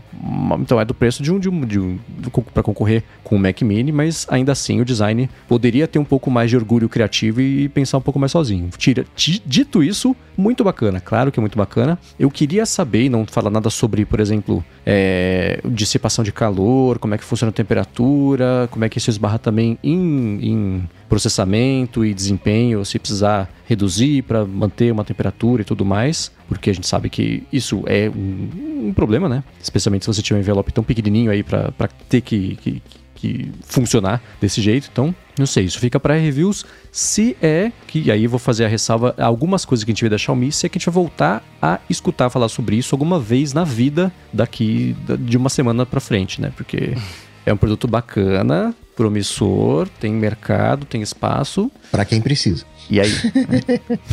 então, tirando isso, não sei, é, é legal. Eu, eu, queria ter um negócio desse aqui, queria. Isso é bacana porque te dá a possibilidade de você ter um dispositivo móvel com poder de fogo de computador com o jeito de mexer de computador. É claro que você vai levar isso para lá e para cá, você vai depender de ter um mouse, um teclado, um monitor, óbvio, né? Mas ainda assim, é um passo a mais na mobilidade de desktop, que é diferente de você ter um notebook, que é diferente de você ter um Samsung Dex, por exemplo. A Xiaomi deve ter o Samsung Dex dela também. Então, é, é bacana. Espero que isso traga atenção para esse mercado, mostre que, que existe um interesse, uma demanda por ele, né? Porque senão aí sim essa vai ser a única vez que a gente ouviu falar sobre isso na vida, mas se existiu interesse, pode ser, quem sabe, a própria Microsoft lança uma coisa dessas, aí pode ser que a Apple lance uma coisa dessas também, para quem quiser um, algo assim para macOS. Bacana, se tivesse algo assim, pra galera rodar servidor em casa, tudo que o Coca comentou, é legal, é tipo, claro que não é isso, mas o Raspberry Pi que seria para rodar um, um macOS, por exemplo, ou essa, essa parte de o foco do produto é ele ser pequeno com as restrições que você comprando um produto desse tamanho sabe que elas existiam. Ele tem, por exemplo, o Core i5, não, é um i7 e todas as especificações que o Coca também comentou e vai estar na descrição aqui para quem quiser ver mais a fundo, né? Então, é, é, um, é um exercício técnico, criativo interessante que eu espero que a gente veja mais por aí, apesar de eu não estar convencido de que o mercado como um todo vai ficar tão empolgado e vai comprar essa ideia tanto quanto a gente compra aqui no mundo da teoria, só porque a gente gosta de falar sobre isso. Né? Só para ficar claro, porque do jeito que a gente está falando, parece que é uma ideia é, única da Xiaomi. Não é. Não é. Se você bate mini PC, você vai ver diversos mini PCs. A Intel ela tem a, a linha, acho que é NUC, que é a é NUC, Next Unit of Computing, alguma coisa assim, a nova unidade de, de, de computação, que é o, o a, a linha Intel para mini PCs que é o, esse, esse computador, esse computador Apple TV que a gente tá chamando, esse computador Mac Mini. Então, isso já tem 10 anos já, essa linha. Então, não é nada novo. Da mesma coisa no Raspberry Pi, Raspberry Pi tem vários concorrentes, tem Banana Pi, Orange Pi, Rox, whatever, né? Assim, esse é um mercado que tem muita, muita competição, né? Tanto é, né, que, como falei, Raspberry Pi você não consegue comprar hoje, porque tá tudo vendido, tamanho sucesso que é, todo mundo quer comprar um, um Raspberry Pi, né, quer fazer um projetinho ali, precisa de uma unidade computacional, é uma plaquinha de Raspberry Pi que vai estar tá ali, né, de repente no teu tênis aí tem um Raspberry Pi, você nem sabe. Quando eu vi essa, essa matéria, eu na hora eu lembrei de dois consoles que eu entrei, eu caí num mundo esse ano de, de consoles portáteis de emulação, né, que eu não conhecia. E cara, tem muita coisa. E, eu, e aí, na hora que eu vi essa matéria, eu lembrei imediatamente de dois consoles que são muito parecidos com o Nintendo Switch, assim, de você segurar, né? De, de você jogar e etc. Mas que eles rodam Windows, que é o Ambernic Win600 e o Ayanil, não vou lembrar agora eles, mas eu, eu, eu passo por menos por aqui na descrição. Mas eles são literalmente PCs, só que você interage com ele segurando, né, como um console handheld, como se fosse um Nintendo Switch literalmente igualzinho. Só que você pode colocar ali pelo USB-C, você pode colocar um hub e aí você conecta ele na, na TV e etc. E vira um monitor e você trabalha. Abre Excel, abre, né, roda Windows normal. É, e aí eu pensei, quando eu vi a parada, chamei, eu lembrei disso e eu pensei, eu falei, cara, legal, a ideia é muito bacana, me lembrou também o Raspberry Pi, mas eu acho que seria muito mais interessante alguma coisa nesse sentido, né? De, de um de um PC gamer, entre aspas, é um console gamer que é um PC também, né? Porque aí você pode usar tanto para, sei lá, para as coisas que você precisa fazer de trabalho, etc, e para o seu momento de entretenimento, né? E ser uma coisa portátil, né? Então, lembrei muito disso também. É, é que PC games, coisas gamers assim, é o desafio é negócio de desempenho versus temperatura, isso influencia bastante, né? Que geralmente pede um poder de fogo um pouquinho maior, porque são coisas sempre de processamento intenso que, que rolam, né? Então, mas é bacana. Passa mesmo pra colocar na descrição, porque é curioso, porque eu não sei do que você tá falando, eu quero conhecer também. é, PC Games e, e entretenimentos e, e, coisas de lado aqui, cara, parece, né, pelo que fontes anônimas aí estão dizendo, parece que vai acontecer uma coisa que muito, muito tempo é, é, é discutida nesse mundão aqui, que é o lance de você poder fazer side loading, né, de, de aplicativos de terceiros na Apple, né, no, no, no iOS, etc. E parece que para se adequar né, a, a, a lei da União Europeia, a Apple iria liberar isso até, sei lá, no ano que vem, né? Talvez no iOS 17 já viria com, com essa liberação, porque a, a União Europeia soltou um comunicado na imprensa é, dizendo que as empresas que trabalham com isso, né, elas têm até o dia 6 de março de 2024 para seguir a lei de mercados digitais que determina que essas empresas garantam um mercado aberto né, dentro dos seus sistemas. Eles até chamaram de gatekeeper, né, se eu, se eu não me engano, que é, é, é, o fato de você ter um ecossistema funcionando lá bonitinho, né, pessoas querendo entrar nesse, mas você tem alguém que fica lá controlando o acesso de quem tem permissão para entrar e etc, né? E aí, cara, isso daí se rolar de verdade afeta o mundo todo ou vira uma parada apenas União Europeística? É, essa é a pergunta de muitos bilhões de dólares. ah, mas esse time de especialistas vai decidir isso aqui. É, sim, claro. Isso que você, essa parte que você falou, eu vou deixar aqui na descrição também o texto do Tecnoblog que explica bonitinho é, o que, que rolou, de onde que veio isso e tudo mais. É, não sei, pra, não dar minhas impressões de cara aqui, eu quero escutar o que o Coca tem a dizer sobre isso, para depois eu ver o quão próximo ou distante eu tô da razão. Primeira coisa que eu, que eu vejo é loja de aplicativo deveria ser opcional. Loja de aplicativo é uma, uma facilidade, mas não uma obrigatoriedade. Acho que lá para 2010, né? Tá começando, legal, né? A gente não sabe como fazer. Ah, vamos fazer, vamos fechar aqui, criar um cercadinho, vamos fechar, fazer a loja de aplicativos, que não era a ideia original, né? A ideia original era que tudo fosse web, tudo né, seguindo a, a, uma linha de Web 3 ali com né, os aplicativos na web, que não foi o, o que rolou. Então eu olho para isso daqui, é que nem Mac. Mac você tem a loja de aplicativo, mas a loja de aplicativos no Mac é uma mera recomendação, uma mera sugestão. Não é uma obrigatoriedade como, como acontece na, na loja da Apple. Então eu fico muito contente com isso daí e torço para que isso seja uma coisa para o mundo inteiro. Agora, né? É, o que, que a Apple vai falar? Né? A Apple né, não, é, é uma empresa, né? Apple é, vai fazer as coisas do jeito Apple, vai colocar uma série de, de empecilhos. Por mais que a gente chegue hoje aqui e fale, ó, oh, aqui uh, uh, tem criptografia ponta a ponta no backup. Levou sei lá, 10, 12 anos, sei lá quanto tempo levou para que a Apple faça isso. Ela poderia ter feito isso bem antes. A Apple, existe um limite entre a facilidade né, que a Apple fica nesse meio. É como falei, você pega um Mac Mini do 2012, você não tem mais um suporte, é um produto obsoleto. E talvez tenha que ser obsoleto mesmo. Você já compra sabendo que daqui a, a, a né, 5, 6 anos o, o, produto vai estar tá obsoleto. Ela não está, entre aspas, enganando ninguém nesse aspecto. Mas uma máquina de 6 anos atrás, tirando a questão do ARM, a máquina de 6 anos atrás não está necessariamente obsoleta em termos de hardware. Você pode aproveitar para fazer algumas outras coisas. Então, né, é, tudo bem que é sistema operacional, né, não vai fazer diferença nessa questão do iOS, nessa questão do, do, do sideloading. Mas é bem provável que a Apple é, é que nem aquela coisa do. Ah, aqui ó, 30% é, muito, é muita coisa, o, o desenvolvedor tem que poder é, ter um meio de pagamento por fora. Tá bom, tá bom. É, vou, o desenvolvedor, tá bom, pode fazer. Mas a taxa, né, que ela cobrou, sei lá, 25% de taxa, ela dizia que era 5% que ela usava de pagamento, né, era a taxa de, de pagamento. Dos 30%, ela só tirou os 5% da taxa de pagamento né, da, da, das operações ali do, de passar o cartão. Né, e falou, tá aí os seus 25%. Então é bem provável que a Apple faça o mínimo do mínimo para se adequar à, à, legislação euro, europeia. Tá bom, você quer? Tá bom, mas ó, é, vai ser só aplicativo que você vai rodar. Você não vai conseguir acessar nada é, do, do, iPhone. Né? Sei lá, vai, vai, colocar uma série de restrições. Ó, esse aplicativo daí não, não é seguro. É, e não sei se ela vai querer. Se ela vai querer transformar o iPhone num Mac. No Mac tem isso. Se um aplicativo ele altera o outro, né? Um aplicativo que atualiza é, outro aplicativo, você tem que ir lá agora no, nos ajustes do, do Ventura e dizer: ah, esse aplicativo aqui eu permito que ele altere outros aplicativos.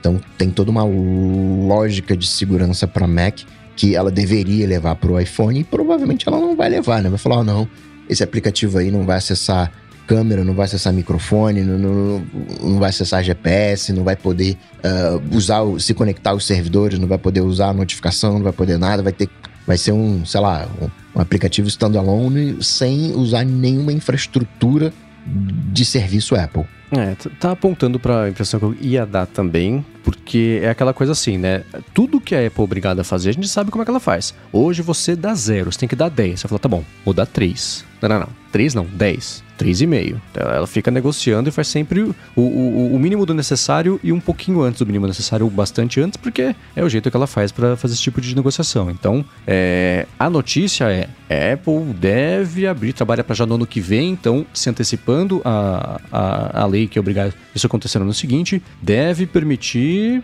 aplicativos por fora da App Store. Como isso vai acontecer? Ela pode falar: ah, os aplicativos têm que vir por carta ou telegrama. E aí você escaneia um QR Code que você tem que fazer escrever, é, rabiscar a mão, sim, ela vai, claro que vai querer complicar. Existe a parte de. É, é que se a gente pensa na evolução das coisas, a intenção do começo do App Store foi certo, tava bacana, está aprendendo a mexer em smartphones. É a mesma época que você tinha que ter uma seta aponta para cá, arrasta para cá para destravar o telefone, né? Que era assim, ninguém sabia mexer, então vamos ensinando o pessoal, então tudo bem, você tem uma loja que é protegida, é segura, é assim, 30% que era o custo de manter a loja funcionando, não é mais assim hoje, não é, mas é, dá para ver como ela começou, né? Aquele meme, how it started, how it's going. É, é isso, né? How it started, 30%. How it's going, 30%. Não mudou muita coisa, né? Só que o resto do mercado inteiro mudou. Mas eu não tenho a menor dúvida de que isso tudo vai ser feito. Assim, quem vai desenvolver todo o sistema de, de, de como é que isso vai funcionar são os advogados da Apple. Depois vai para a equipe de engenharia, porque a galera deve estar estudando a forma mais limitada possível de fazer isso. Isso que você comentou, qual que eu vi também o tweet de um desenvolvedor, é o Max Rovensky. Ele falou assim: ah, você quer acesso à câmera? Não rola. Só aplicativos que tem a confiança do iOS para poder fazer isso. Serviços de localização também não. Ah, notificação. O Felipe Cipriano até falou, cara, notificação de fato, se você for olhar, tudo que é push notification hoje do iOS passa pelos servidores da Apple para aí sim chegar no iPhone. Como é que faz isso se for por fora, né? Talvez seja, se vira a resposta, talvez seja. A resposta da, da, Europa pode ser essa, mas ainda assim, ah, puxa, tem que ver, né? Pô, veja bem, vai custar dinheiro, e para dinheiro tem que ter 30% e vai levar tempo. Não dá para saber como é que vai ser. O que eu sei como é que vai ser é enrolado. o que eu sei que vai ser, que é que nem negócio de 30%. Ah, é só na Coreia? Então é só na Coreia. Mas ó, você tem que ter um aplicativo dentro do App Store também. Pode ser que seja isso. No Mac, a gente sabe que, o Coca comentou, tem aplicativos da Mac App Store, tem por fora da Mac App Store, mas mesmo por fora da Mac App Store, precisam ter algum tipo de certificação, uma coisa, não todos, mas dá, dá pra fazer diferente. Dá, mas o sistema roda com essa confiança, essa certificação que acontece também por, com aplicativos que estão por fora da App Store. No iOS pode acabar acontecendo a mesma coisa com a ressalva de que, é, isso a gente até já comentou aqui, especulou aqui, se a Mac App Store fosse lançada hoje, ou tivesse lançada há três anos, você acha que ia dar pra mexer? Você acha que dá pra... Aliás, não. Se o Mac tivesse lançado há três anos, você acha que ia ter instalação de aplicativos por fora da App Store? Da Mac App Store? Não teria, né? Então, é, a Apple tem que se adequar ao modelo de negócio de como é que ela funcionava há 30 anos, quando não tinha essa necessidade de, de maximizar todo tipo de lucro a todo custo de todos os lados, às vezes múltiplas vezes em cima de um mesmo desenvolvedor o cenário era bem outro, era diferente, né? A Apple precisava mais disso para conseguir sobreviver e, e, brigar de tentativa de igual para igual pra, com Windows, né? Então, a minha única certeza é essa. Isso não vai ser tão simples assim e não, assim, na, tecnicamente, na ponta do lápis, vai ser Apple permitirá instalação de aplicativos fora da App Store. Asterisco, 20 asteriscos, 60 asteriscos, né? Mas tecnicamente é isso, né? Então, você vai poder instalar. Agora, executar, rodar é. o. aí já tá pedindo demais. Ele tá instalado aí. Exatamente, é, ué. Porque aí até ser aprovada a nova lei europeia que fala assim, não, tem que poder instalar e rodar, já são mais seis anos. Eu acho que como todo não sei se todo, mas a maior parte dos usuários da, da parada, eu, eu confesso que eu adoraria que isso viesse pro mundão, né? Porque tem muita, tem tanta coisa bacana que você poderia colocar, né? E, e aí, obviamente, né, viajando aqui, é, se isso se é replicado não só pro iOS, mas pro iPadOS, etc., você, aí você vai ter outro, outro, outro device em mãos, né? Eu, eu confesso que eu tô, tô muito ansioso. Aí eu ia poder falar pro Coca aí, ó, meu iPad não é mais brinquedinho não, seu Coca. Tá funcionando aqui. vai ter golpes, vai ter problemas. Claro que, que vai ter. Mas não sei se a Apple está exatamente preocupada com, a, com, essa questão de segurança, né? Não é aquela questão de criar o usuário com o mesmo nome em servidores diferentes. Acho que a Apple está olhando única e exclusivamente para grana. Ela não está olhando. Ela não está pensando na, na, experiência do usuário. Não, peraí, você quer usar o iPhone como um computador, cara, você tem um computador, compra um, um computador, compra um, um Mac, né? não, não é esse o teu, o teu sistema. Se unificar, né? Se o iOS virar um macOS, né? E não são dois sistemas, né? Vira um só. Coisa que me parece que a Apple não vai fazer. E por isso que, né? Certeza que a Apple vai fazer o, o mínimo do mínimo do mínimo, colocar uma série deixa de ser uma briga técnica para ser uma briga de advogados, né? Uhum. Eles é que ó, faz assim, não, não, isso não é uma decisão do técnica, não é a, a a pessoa que coda que está colocando essa limitação. É uma limitação de comercial, uma limitação de, de experiência, talvez até, mas em outro nível.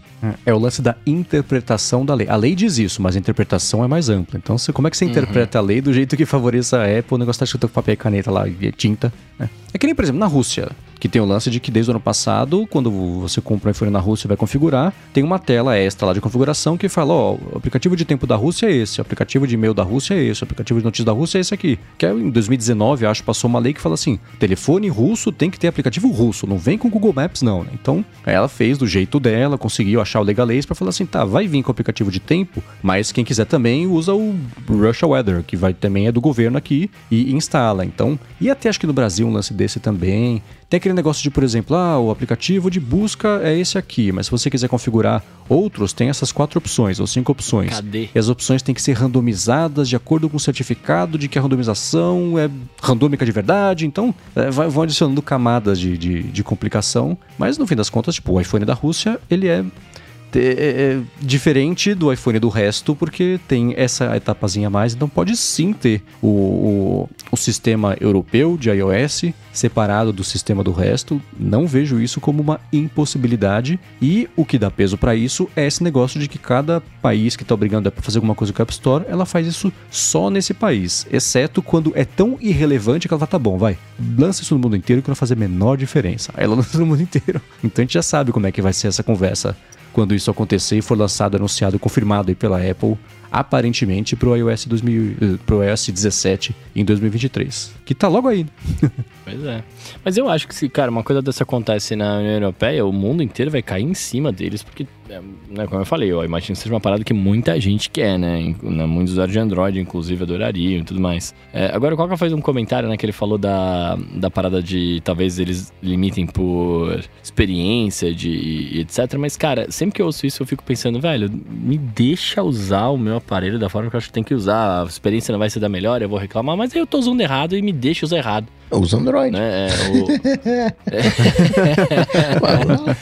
Estaria usando errado, né? Olha lá, não foi o que falei, hein? Só fui induzido a fazer esse comentário. É, mas mas é, é um pouco isso assim, me deixa, me deixa usar do jeito que eu quero usar. Eu, eu, eu comprei a parada e me deixa fazer o que eu acho que tem que fazer, independente se tá certo ou não. Aqui também aí entra todo o lance de piar nos caras, ah, mas aí você não sabe usar, vai falar que é ruim, né? Então por isso que a, a experiência é totalmente for dummies, né? É, é muito fácil. Mas sei lá, cara. A experiência, em breve. eu, eu acho ok, eu acho que você pode ter essa proposta. O problema é que isso virou um monopólio, né? De alguma maneira. Sim. Hoje, ah, você quer a opção, ah, você tem o Android, é um, é um jeito de, de se pensar. Mas o. É como se a gente tivesse. Ah, você vai ter aqui a experiência, cercadinho. Isso era pra ser, sei lá, 5% de mercado, pra ser um nicho. E acontece que esse nicho virou regra, né? E aí você tem o monopólio. Eu tava pensando aqui, tem chance da Apple falar assim, legal, é, vocês podem fazer sideloading à vontade, só que vai custar 30%.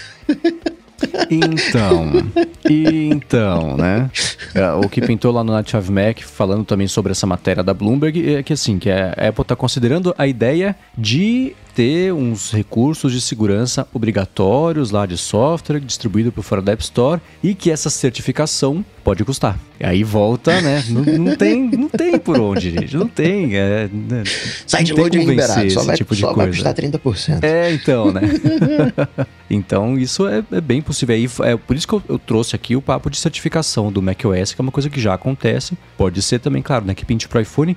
E eu vou fazer uma ressalva aqui. Vale dar uma espiada na, na matéria completa lá da Bloomberg e tentar ler nas entrelinhas de quem que... Não de quem que veio, mas que Qual a a matéria fala que tem pessoas que estão em... Exatamente, que estão... Pessoas concordam com a iniciativa, pessoas que discordam da iniciativa. Eu não vou falar o que eu achei, mas dá pra ver nas entrelinhas ali se é uma pessoa que concorda ou que discorda da iniciativa que vazou isso aí pra Bloomberg, pra Bloomberg porque é, é, tem que, né, considere a fonte, aquilo que a gente comenta sobre isso. Não a fonte ou podcast da Gigahertz, que você não conhece, conheça, é muito bacana com o Felipe Espósito, mas considere de onde veio, por que, que essa informação apareceu agora, por que, que ela apareceu na Bloomberg, por que, que ela tá sendo exposta desse jeito. Então, tem, tem mais essa etapa de, de, de, de, de considerações que tem que fazer pra interpretar essa notícia, o que ela significa e, enfim, se ela vai rolar ou não. Hoje, né, Bloomberg, para efeitos práticos, é o porta-voz da Apple, né? Já foi o, o O Panzarino, Panzarino, do TechCrunch. né? já, já foi o do Darren Fireball, o Gruber, já John foi Gruber. o, o Loop Insight. Mossberg. É, já foram várias pessoas que foram usadas né, como porta-voz oficial sem ser oficial, né? Então tem Uhum. todo um, um, interesses por detrás. É, o Matthew Panzarino, ele é o, o, o que eu falei, é o cavaleiro do apocalipse da Apple. Quando ela vai cancelar um projeto, é com ele que ela fala. Então a AirPower morreu na mão dele, alguma outra coisa também morreu na mão dele. Se vai enrolado, se vai sair, se não vai sair. Se não for sair, é ele que divulga numa sexta-feira depois que o mercado fecha. Realmente é esse o roteiro. Muito bem, volto a repetir o que eu falei, caras. Eu espero que role logo pra todos os devices aí, não só na União Europeia, porque eu tô ansioso pra poder instalar coisas de fora na- nos meus devices aqui. Vamos, torcer. Vamos logo então pro nosso hashtag AlôADT, caras. Mas antes eu vou falar um pouquinho da ExpressVPN, cara, porque ela oferece duas grandes vantagens, que são uma conexão segura para você navegar e a possibilidade de você usar a internet como se você estivesse em qualquer país do mundo. A privacidade, todo mundo já sabe, né? Quando você se conecta, especialmente a uma rede Wi-Fi pública, né? É, não é nada impossível e nem muito difícil, na verdade, que alguém vai se enfiar ali no meio da conexão e vai colocar os seus dados dados trafegados em risco. Com a ExpressVPN, você protege a sua conexão e você passa a usar o seu dispositivo, seja computador, celular, tablet, né, ou até mesmo a TV com tudo isso criptografado. É como se você estivesse numa espécie de modo anônimo permanente, né? Isso quer dizer que ninguém consegue rastrear sua atividade e nem olhar para os seus dados trafegados. Já a parte de você poder se conectar como se você estivesse em qualquer lugar do mundo é uma ótima, porque você pode acessar, sei lá, o catálogo da Netflix e tudo mais. Inclusive, o seu Mendes, ele tá usando essa parada, né, Mendes? Aham. Assinei a ExpressVPN com desconto da DT, inclusive, para poder navegar e usar o HBO Max que eu tô usando. Eu via, antes de começar a gravar, tava vendo o episódio Let Bartlett Be Bartlett, que é divertidíssimo, de The West Wing, usando o HBO Max conectado como se estivesse nos Estados Unidos. Amazon Prime funciona também, Netflix funciona também, YouTube funciona também. É uma dica ótima para você poder ver. Se tem uma série que você curtia quando era adolescente, criança, o que você quer ver que não tem no catálogo aqui do Brasil, bem provavelmente tem no catálogo americano e com muitos serviços de streaming com o ExpressVPN você consegue acessar e assistir. Geralmente pode não vai ter legenda em português, mas legenda em inglês já vai ajudar aí uma parcela significativa da galera. É, ela, ela oferece uma lista de mais de 100 países, né? enfim, cara, isso vale muito a pena mesmo. É, e além disso, também uma preocupação que muita gente tem com a VPN é como que isso vai afetar a sua velocidade de conexão. E isso é uma coisa que a ExpressVPN também se preocupa, né? Obviamente. Por isso, ela oferece uma conexão rápida, sem atraso, estável, confiável e segura ainda por cima, né? O que é melhor de tudo que a gente sempre procura nesse mundão de meu Deus. Para você conhecer mais sobre a ExpressVPN, você faz o seguinte: acessa expressvpn.com/adt e aí com esse link você vai ganhar três meses grátis na assinatura do plano anual. Você tem 30 dias para testar também e ainda por cima, assinando por meio do link, você vai ajudar a gente no podcast. Então, por favor, vá lá e faça isso. Acesse lá expressvpn.com/adt, garanta os seus três meses de graça na assinatura do plano anual e aí você começa a navegar pela internet de uma forma segura, sem ninguém bisbilhotando o que, que você está fazendo. Demorou? Muito obrigado, ExpressVPN, pelo patrocínio do ADT e pelo apoio a toda Gigahertz. Valeu! Obrigado. Muito bem, muito bem, muito bem. Vamos então para o hashtag AloADT, que você mandou as suas perguntas, a gente pinça lá do nosso baldão de perguntas, é, assim como fez o Rogério Buzelli, né, que ele pergunta pra gente aqui, ó, vocês já aceitaram os novos termos de uso do WhatsApp? Ele falou que até hoje não ficou confortável em aceitar e por causa disso tem a restrição de para falar com alguns poucos perfis verificados. Eu confesso que eu aceitei logo de cara, porque eu trabalho com essa parada. Eu falei, mano, eu preciso aceitar. Eu não sei se eu aceitei ou se eu não aceitei. Se eu não aceitei, o que, que, que aconteceria? Obrigado, Coco. Eu tô com a mesma dúvida. É, acho que você não ia poder usar o aplicativo, né? Pelo que ele tá falando aqui, ele só consegue falar com poucas pessoas, não é isso? Porque pelo que eu lembro, você, quem não, aceita, não aceitasse, mas acho que depois o, o WhatsApp voltou com isso, você não receberia as notificações, você não conseguiria fazer chamadas, ele seria só um mensageiro, caso você não aceitasse, mas depois eles desistiram. E essencialmente o que o, esses termos diziam era que ah, agora o Facebook vai ter acesso a alguns dados, né? Do, do, do WhatsApp, né, ali, quando é que você tá online, quando que você não tá. E suas conversas com perfis comerciais é que né, seria explorado pelo, pelo Facebook, não é isso? É isso, é integração de dados. Né? Porque quando o Facebook comprou o WhatsApp e comprou o Instagram também, ele falou: ó, dados do Facebook são do Facebook, dados do WhatsApp são do WhatsApp, Instagram são do Instagram. Eles não vão ser. Essa parte de, de, de, de análise e coleta de dados não vai ser intercambiável entre as diferentes unidades, porque aí seria um abuso de privacidade. Claro que, passado o tempo, eles passaram, eles tiveram a intenção de fazer exatamente isso. Eu acho que eles acabaram voltando atrás em parte disso. Eu, é assim, né? Se, se, é, se a derrota tem um. um se dá eu é, dizer pro Rogério Buzelli assim, aceitar os termos de uso é uma derrota de privacidade? É uma derrota. Por outro lado, a parte que, assim, não vai fazer diferença. Eles vão dar um outro jeito. Se você aceitou, eles estão acessando isso do mesmo jeito, de algum outro jeito, que você não precisa aceitar. Eles...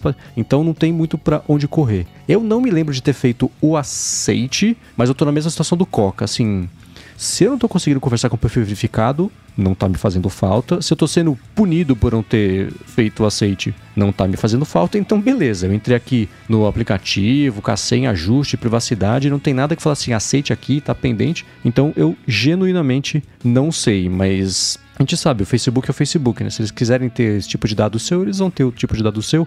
Independente se você deu o aceite ou não. Então, se isso está te prejudicando, é o que a gente sempre fala sobre privacidade versus comodidade, né? É, é, é uma gangorra, né? Então, quanto mais você abre mão de um, né? quanto mais um sobe, o outro vai descer. Então, vê o que, que compensa mais para você. Se você estiver sendo prejudicado, está trabalhando no trabalho, está trabalhando o dia a dia, aí tem que aceitar. Ou não usar mais o aplicativo e tentar achar uma forma alternativa de fazer isso. É que. Uh, eu lembro, ele, ele, usava uma palavra bonita, era alguma coisa assim, as suas é, mensagens pessoais continuam privadas, era alguma coisa nesse sentido. Porque você está conversando com um perfil verificado, né, que, ao meu entender, é um perfil comercial. Esse perfil comercial ele pode ser um bot aquela mensagem dele uhum. pode não estar indo para uma pessoa, pode estar indo para um bot. Se vocês já interagiram com bots, né? Você acha que eu já interagi com bot no, no WhatsApp, então né, se for isso, provavelmente eu aceitei. Que diz assim: o que, que você quer fazer? Um para tal coisa, dois para tal coisa. E como se fosse uma URA, né? Via WhatsApp. E aquilo dali uhum. é um robozinho,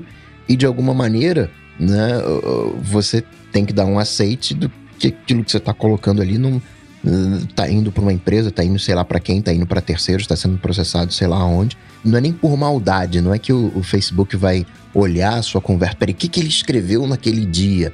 Mas é né, questões, questões legais. Mas posso falar um negócio, cara? É... Independentemente de aceitar ou não, eu acho que inevitavelmente em algum momento, se você não aceitou até hoje, você vai ter que aceitar. Porque, por exemplo, se for para você poder conversar com um bot, em algum momento você vai ter que falar com o um bot via WhatsApp, você vai precisar fazer isso, né? Ou não, aí, pode ou usar você telefone, ficar... liga lá telefone Não, mas então, aí o que eu ia falar... É, exato, é o que eu ia falar. Aí ou você vai ficar preso em 2000 e tanto, que você tem que usar aí no telefone para ligar e etc, né? Ou você vai embarcar aí no, no trenzão no futuro, vai ter os dados um pouco comprometidos ali, no, a seu ver, né, tal, e vai estar tá lá com todo mundo, né? Não tem muito o que fazer, né? Eu, eu, enxergo um pouco isso. E aí foi o que eu falei no começo. Eu trabalho com WhatsApp, eu preciso estar com ele lá, então vai, aceito. Lê minhas coisas aí, tá tudo bem. É, eu tô tentando caçar que se eu já falei com bot, eu acho que não. Então talvez seja isso, né? Talvez seja. Eu não sei onde que eu tô sendo punido. então não tá doendo, então tudo bem. Justo. E ó, seguindo aqui, pra gente fechar os aulas ADTs de hoje, caras, eu queria. Eu, eu, o Ricardo Cardoso faz uma pergunta e eu quero ouvir de vocês também. É, ele pergunta aqui, ó, no keyboard maestro, como vocês usam as teclas de função? Né? É, é predefinido no, no macOS, atalhos do Mac, ou na Function Keys, usando direto o F1, F2, sem usar a tecla FN. É, eu, cara, eu tô usando o, o, o Keyboard Master, mas eu fiz poucas automações para poucas coisas que eu preciso durante as minhas direções de dublagem. Então, como eu tenho um projeto por vez, são três atalhos que eu tenho ali, que eu uso os mesmos três. Quando acaba o projeto, eu só troco os links lá e acabo usando. E aí eu queria ouvir de vocês, mano, que vocês usam bastante, pelo menos o Mendes eu sei que usa pra caramba, né? Então eu queria saber aí, fala aí pra nós, cara. Olha, eu, eu vou adiantar aqui e falar que eu peguei uma chave de fenda chamada Touch Bar e arranquei todas as teclas de função na, na, na, verdade, é até um pouco pior, né? No Mac não tem tecla de função, né? É tecla multimídia. Para virar tecla de fu função, você aperta o FN, né? Aí você aperta o FN. É, hum. aperta o FN volta aqui a, a, a, o F1. É, eu tenho, sim, alguns, algumas coisinhas, alguns atalhos, né? É, pendurado na tecla de função, mas porque quando eu estou usando aquele aplicativo onde eu vou o, executar o atalho, ele abre, a touch bar vira o, o F1. F2, F3. Então eu tenho até algumas coisinhas assim, mas não uso a tecla de função porque para mim eu quero fazer um atalho, então eu quero que esse atalho seja o mais rápido possível. Eu quero digitar, eu quero ter o menor esforço possível. Aí eu teria que apertar o FN, né? Porque não tem tecla de função. Então, para mim, eu olho isso. Tudo bem, é só, né? FN, F1, aí você tem um, um, um atalho. Talvez eu esteja sendo preconceituoso, porque na minha cabeça atalho tem que ter comando. Se eu não apertei o comando, não é atalho. É todo atalho meu tem um comando. Às vezes tem comando shift, Seu comandófobo. É. tem que ter comando. Se não tiver comando, não é atalho. Pronto, falei. é, eu uso assim, eu tenho do F1 ao F10, estou vendo aqui minha lista de atalhos cadastrados, cada um faz uma coisa, geralmente é para abrir pasta, ou abrir programa, ou, ou pegar o, o, o, clipboard ali.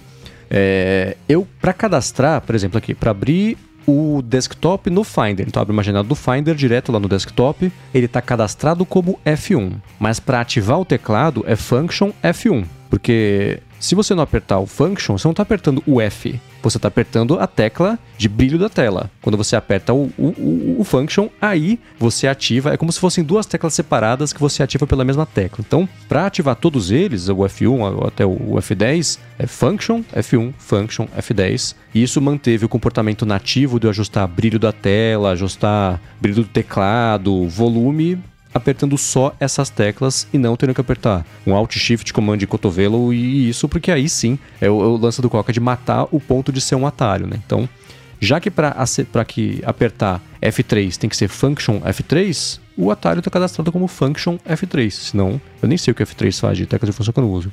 Ah, ele abre aqui o expose, as janelas todas, uma vez só. Então é assim que, que eu uso. A minha, a minha regra para atalhos do keyboard maestro é ou usar arroba quando for para algum texto, que eu migrei tudo isso, na verdade, para o Text Expander, ou então usar o function para as teclas de, de, de função e atalhos também automáticos do tipo, se eu conectar aqui o microfone da Shure na entrada USB, ele já abre o QuickTime, abre aqui o Shure Plus Motive lá, que é o consolezinho de ajuda de cadastrar áudio. No QuickTime ele já abre uma sessão nova de gravação de áudio, então ele dispara essas automações. Ele não precisa de tecla de função não, porque é uma coisa que acontece automaticamente. É, é engraçado como cada um pensa diferente, né? Eu nunca usaria arroba como atalho porque para usar arroba tem que apertar duas teclas, Shift 2, né? Não! né? E, e, atalho, eu, eu tô pensando assim, como é que você faz o FN é, F8? Eu já não consigo chegar no FN F8 aqui. Né? Tem que usar duas mãos. E outra, Teclado pequeno. E outra regra que eu tenho: atalhos tem que usar só uma mão. Pode usar os cinco dedos, mas tem que usar Então, essa sua regra te limita muito, Coca. Não, porque, por exemplo, muito. Você nunca tocaria Rachmaninoff no piano, se ah, fosse não, assim. Isso é, isso é, isso é, Mas o que eu falei do Command P, Command P, o Command P não é Command com a direita, com a esquerda e o P com a direita. É Command P aqui, ó. É aqui, ó. Uhum. É, é, memória muscular. Os meus atalhos são aqui. Eu nem sei o que, que eu tô apertando. E não faz o menor sentido, uhum. né? Um command, um command Ctrl A. Vai abrir aqui uh, minha solução de e-mail, vou fazer as coisas de e-mail. Por que, que uhum. A é e-mail? Coisa da minha cabeça aqui que não, não tem o menor, o menor sentido, mas tem essas regrinhas. É, o lance de arroba é que, na verdade, eu comecei com automação e com substituição de texto, principalmente no iOS e não no Mac. E eu fui seguir você nesse lance do arroba e eu fico muito bravo, cara, porque eu, eu, quero digitar, sei lá, meu CPF em algum lugar. Aí, arroba CPF, né? E aí tem, o campo é numérico, no arroba não, arroba não vai. É, isso acontece. Falou, isso acontece mesmo, é. Então, é, o, o, que eu, o, então, o caminho que eu fiz foi tanto de substituição de texto quanto automação mesmo com shortcuts. Eu comecei no iOS e depois eu migrei, migrei pro Mac. Então, no teclado do iOS não tem function, não tem control, não tem é, option. Eu acessava, eu ia lá pro teclado complementar, arroba 1, aí trocava pelo meu e-mail. arroba 2 trocava pelo e-mail secundário. Então foi assim que começou. E aí já virou hábito, mais do que memória muscular, né? Então no Mac eu só migrei para fazer isso, mas é como eu uso até hoje. Eu tenho. Cara, são muitos atalhos do Text Expander, todos eles é com arroba. Arroba para mim significa vou ativar um atalho de teclado, não é mais e-mail, não é mais menção de alguém. Então é, é assim que tá configurado. O meu jeito de pensar é: eu vou digitar um CPF. Então, se eu vou digitar um CPF, meu dedo já tá indo no C. Então eu uso CCPF. Eu dobro a primeira uhum. letra, que eu, né, eu, F. Aí vai e troca. Isso é maravilhoso. Mas igual não funcionaria em campo numérico. Aí geralmente o que eu faço, eu, tenho, eu sempre tenho uma área de rabisco. Eu digito na área de rabisco, copio, aí colo. Às vezes ele não permite colar o picareta. Aí eu tenho que ir com o botão direito em cima do campo e o colar, e por algum motivo, do campo, ele cola. O, o atalho não funciona, mas o colar via é, mouse funciona, aí eu me sinto um vitorioso. Hackeei o sistema. Muito bem. Se você quiser ver os links de tudo que a gente comentou aqui no podcast, vai estar na descrição para você dar uma conferida. Eu queria agradecer, como sempre, os nossos patrocinadores lá, Sots Telecom e ExpressVPN, por estarem patrocinando esse episódio. Agradecer aos nossos apoiadores lá em apoia.se barra área de transferência, os nossos PicPagantes em picpay.me barra área de transferência. Também, obviamente, ao Edu, que faz a mágica acontecer aqui. Hoje eu tava com muito sono, desculpa, Edu. Valeu valeu por me deixar inteligente. E também, claro, aos meus colegas de mesa, muito obrigado, Coca e Mendes, por estarem aqui. E se quiserem falar com vocês, como é que fazem, meus amigos? Só ir lá no Google, bater Coca-Tech que a gente troca uma bola, ou no Instagram, no arroba coca.tech, manda uma DM. Boa. Comigo é MVC Mendes no Twitter ou no Mastodon também. Lembrando que eu apresento um bando de podcast aqui na Gigahertz e o Bolha Dev, que é um noticiário diário da Lura sobre tecnologia, inovação e desenvolvimento. E escrevo também pro iFeed.pt. Maravilha, eu sou arroba Bruno Casemiro no Twitter, TikTok, Instagram, mais próximo de você. Também sou conhecido na internet como Shiryu de Dragão. Procura lá no Google que você acha também. Ó. E é isso.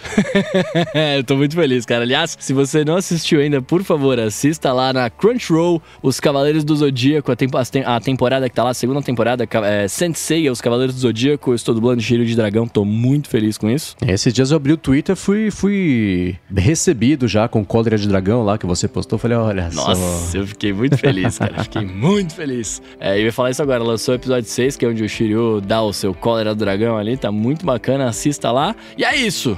Tudo dito e posto, a gente volta na semana que vem. Valeu! Falou. Falou, tchau, tchau.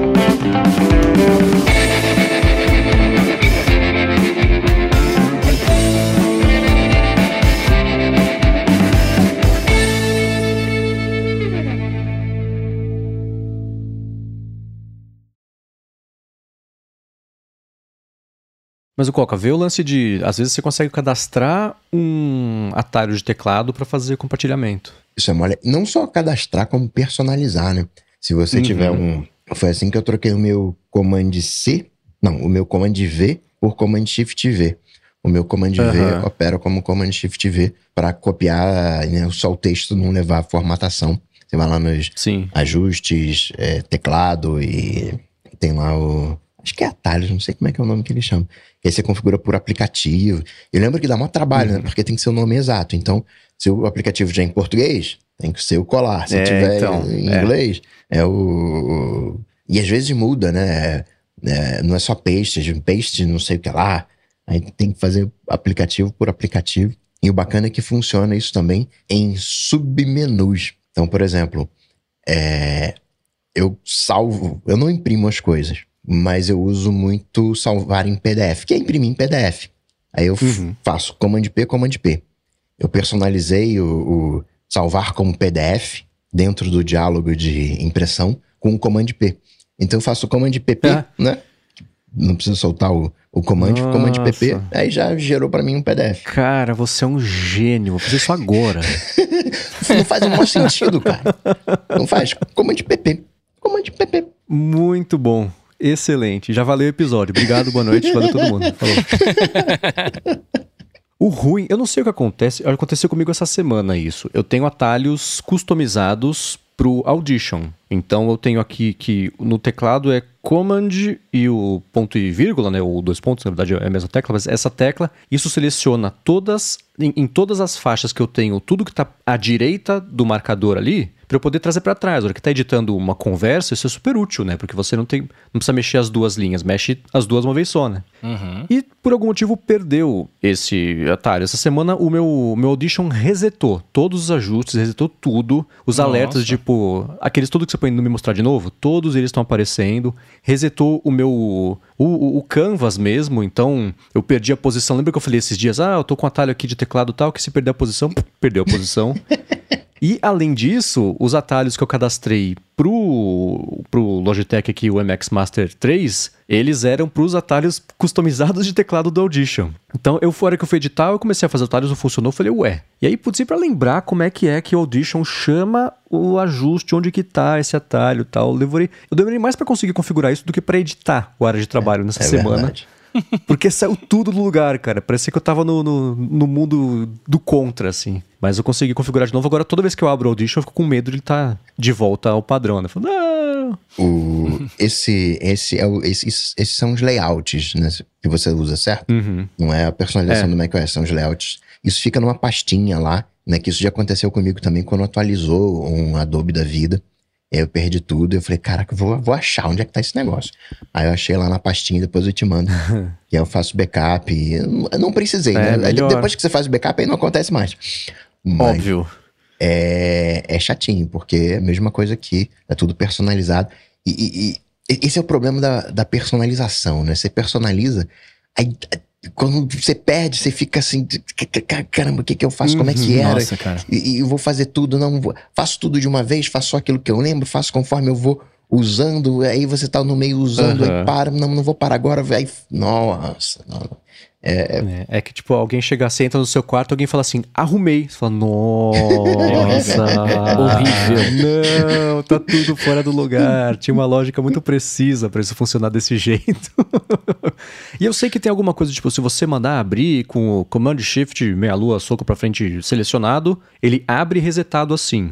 Só que eu tenho certeza, eu editei o Bolha Dev, aí deu uma hora e eu fui editar o área de trabalho. Eu não sei o que, que rolou, mas ele perdeu. Virou um beat aqui, sei lá, o raio cósmico, aquelas coisas assim, e perdeu. Falei, putz, vamos lá. O bom é que se perder essa semana, semana que vem, ainda tô com memória fresca de como é que faz pra voltar com os atalhos todos, mas sempre dá um medo, né? Quanto mais eu dependo de atalho customizado agora, maior é o, o tombo ou o medo cada vez que eu for abrir, até pegar confiança de novo, né? Pega confiança que vai acontecer. Vai perder, óbvio, né? Você falou de raio cósmico. Eu não sei se é lenda, se, se, se, né? Enfim, de repente estou espalhando fake news, então não sei a veracidade disso. Mas conta-se que tinha um, um dispositivo de alta precisão que estava contando lá os negocinhos lá que tinha que contar. E aí era para dar ordem da casa, sei lá, né? O número máximo possível era 2 mil, 5 mil. E deu tipo um milhão. E a galera, caramba, um milhão? Como assim? Tô- Visivelmente estava errado. E foram atrás, né? E a explicação foi que veio um raio cósmico, acertou justo ali alinhado no, no, no, no bit ali de memória né, mais alto e transformou o bit de memória mais alto de 0 para 1 e ficou com esse valor é, gigantesco. São aquelas coisas que no, no nosso dia a dia não faz diferença e deu errado, né? A gente fecha o aplicativo, abre, Uhum. abre de novo, sai do Fusca, entra no Fusca que resolve. Aham. Mas tem um. É bem melhor que, que, que exista isso, né? O raio cósmico que acerta lá, Ah, é? vira lá no. Pá, mudou a memória. Mas o que é louco, eu não sabia disso, eu descobri quando eu fui lá no Griffith Museum, lá do. do- o, observa- o observatório, na verdade, lá de, de Los Angeles, o Griffith Observatorium, que é da cena final super bacana do Roberto Sem Causa. E aí eles têm lá um negocinho que é um detector de raio cósmico. Então você tá lá, é uma caixinha assim, com os metais dentro, daqui a pouco faz pá! Ela dá uma faísca assim, é que bateu um raio cósmico lá. E é uma coisa que acontece com uma relativa frequência. E aí Vendo um tempo depois o Cosmos, eu não sei se era com o Neil deGrasse Tyson ou se era original lá com Carl Sagan. Mas também ele mostrou que tem um lugar que tem uma sala gigantesca para fazer só detecção de raio cósmico. Que o lance é que ele atravessa a Terra, né? Então ele pode bater e, e- e atravessa tudo, matéria, atravessa a gente, né? Mas se bater errado lá na, na hora de virar um beat, pronto, né? Danou-se. Eu- Deve ter vídeo disso aí, eu vou- se eu achar. Eu vou quebrar minha regra, se aqui for um, um bonus track, eu deixo na descrição aqui, porque é uma coisa muito louca. Você vê, o, o, o bagulho vai sair lá do sol, ou sei lá de onde, e tra- atravessa tudo, atravessa a gente, bate lá, acende e segue o caminho dele. Do sol, não do nosso sol, que fique claro, de qualquer estrela. Só pra garantir. Seria mó legal, né? Eu fico, minha cabeça é muito fértil, fico imaginando os aliens com pistolinhas de raio cósmico. Piu, piu, piu, piu. Isso é seria de quadrinho. Vou, vou, vou, vou, vou azucrinar a vida daquele cara dele. Ele vai perder as configurações todas do Audition. Olha lá. Tá. Isso é um excelente tirinha ou um belo joguinho também, né? Nossa, um jogo desse ia ser muito bom, hein? Macacos cósmicos com roupinha de astronauta, pistolinhas cósmicas. Shortcut Enemy, podia chamar. É isso. Já tem meu primeiro aplicativo, então eu vou fazer Ah, isso. isso, eu ia falar isso, ó. Já, já aproveita, Bruno. Ideia grátis.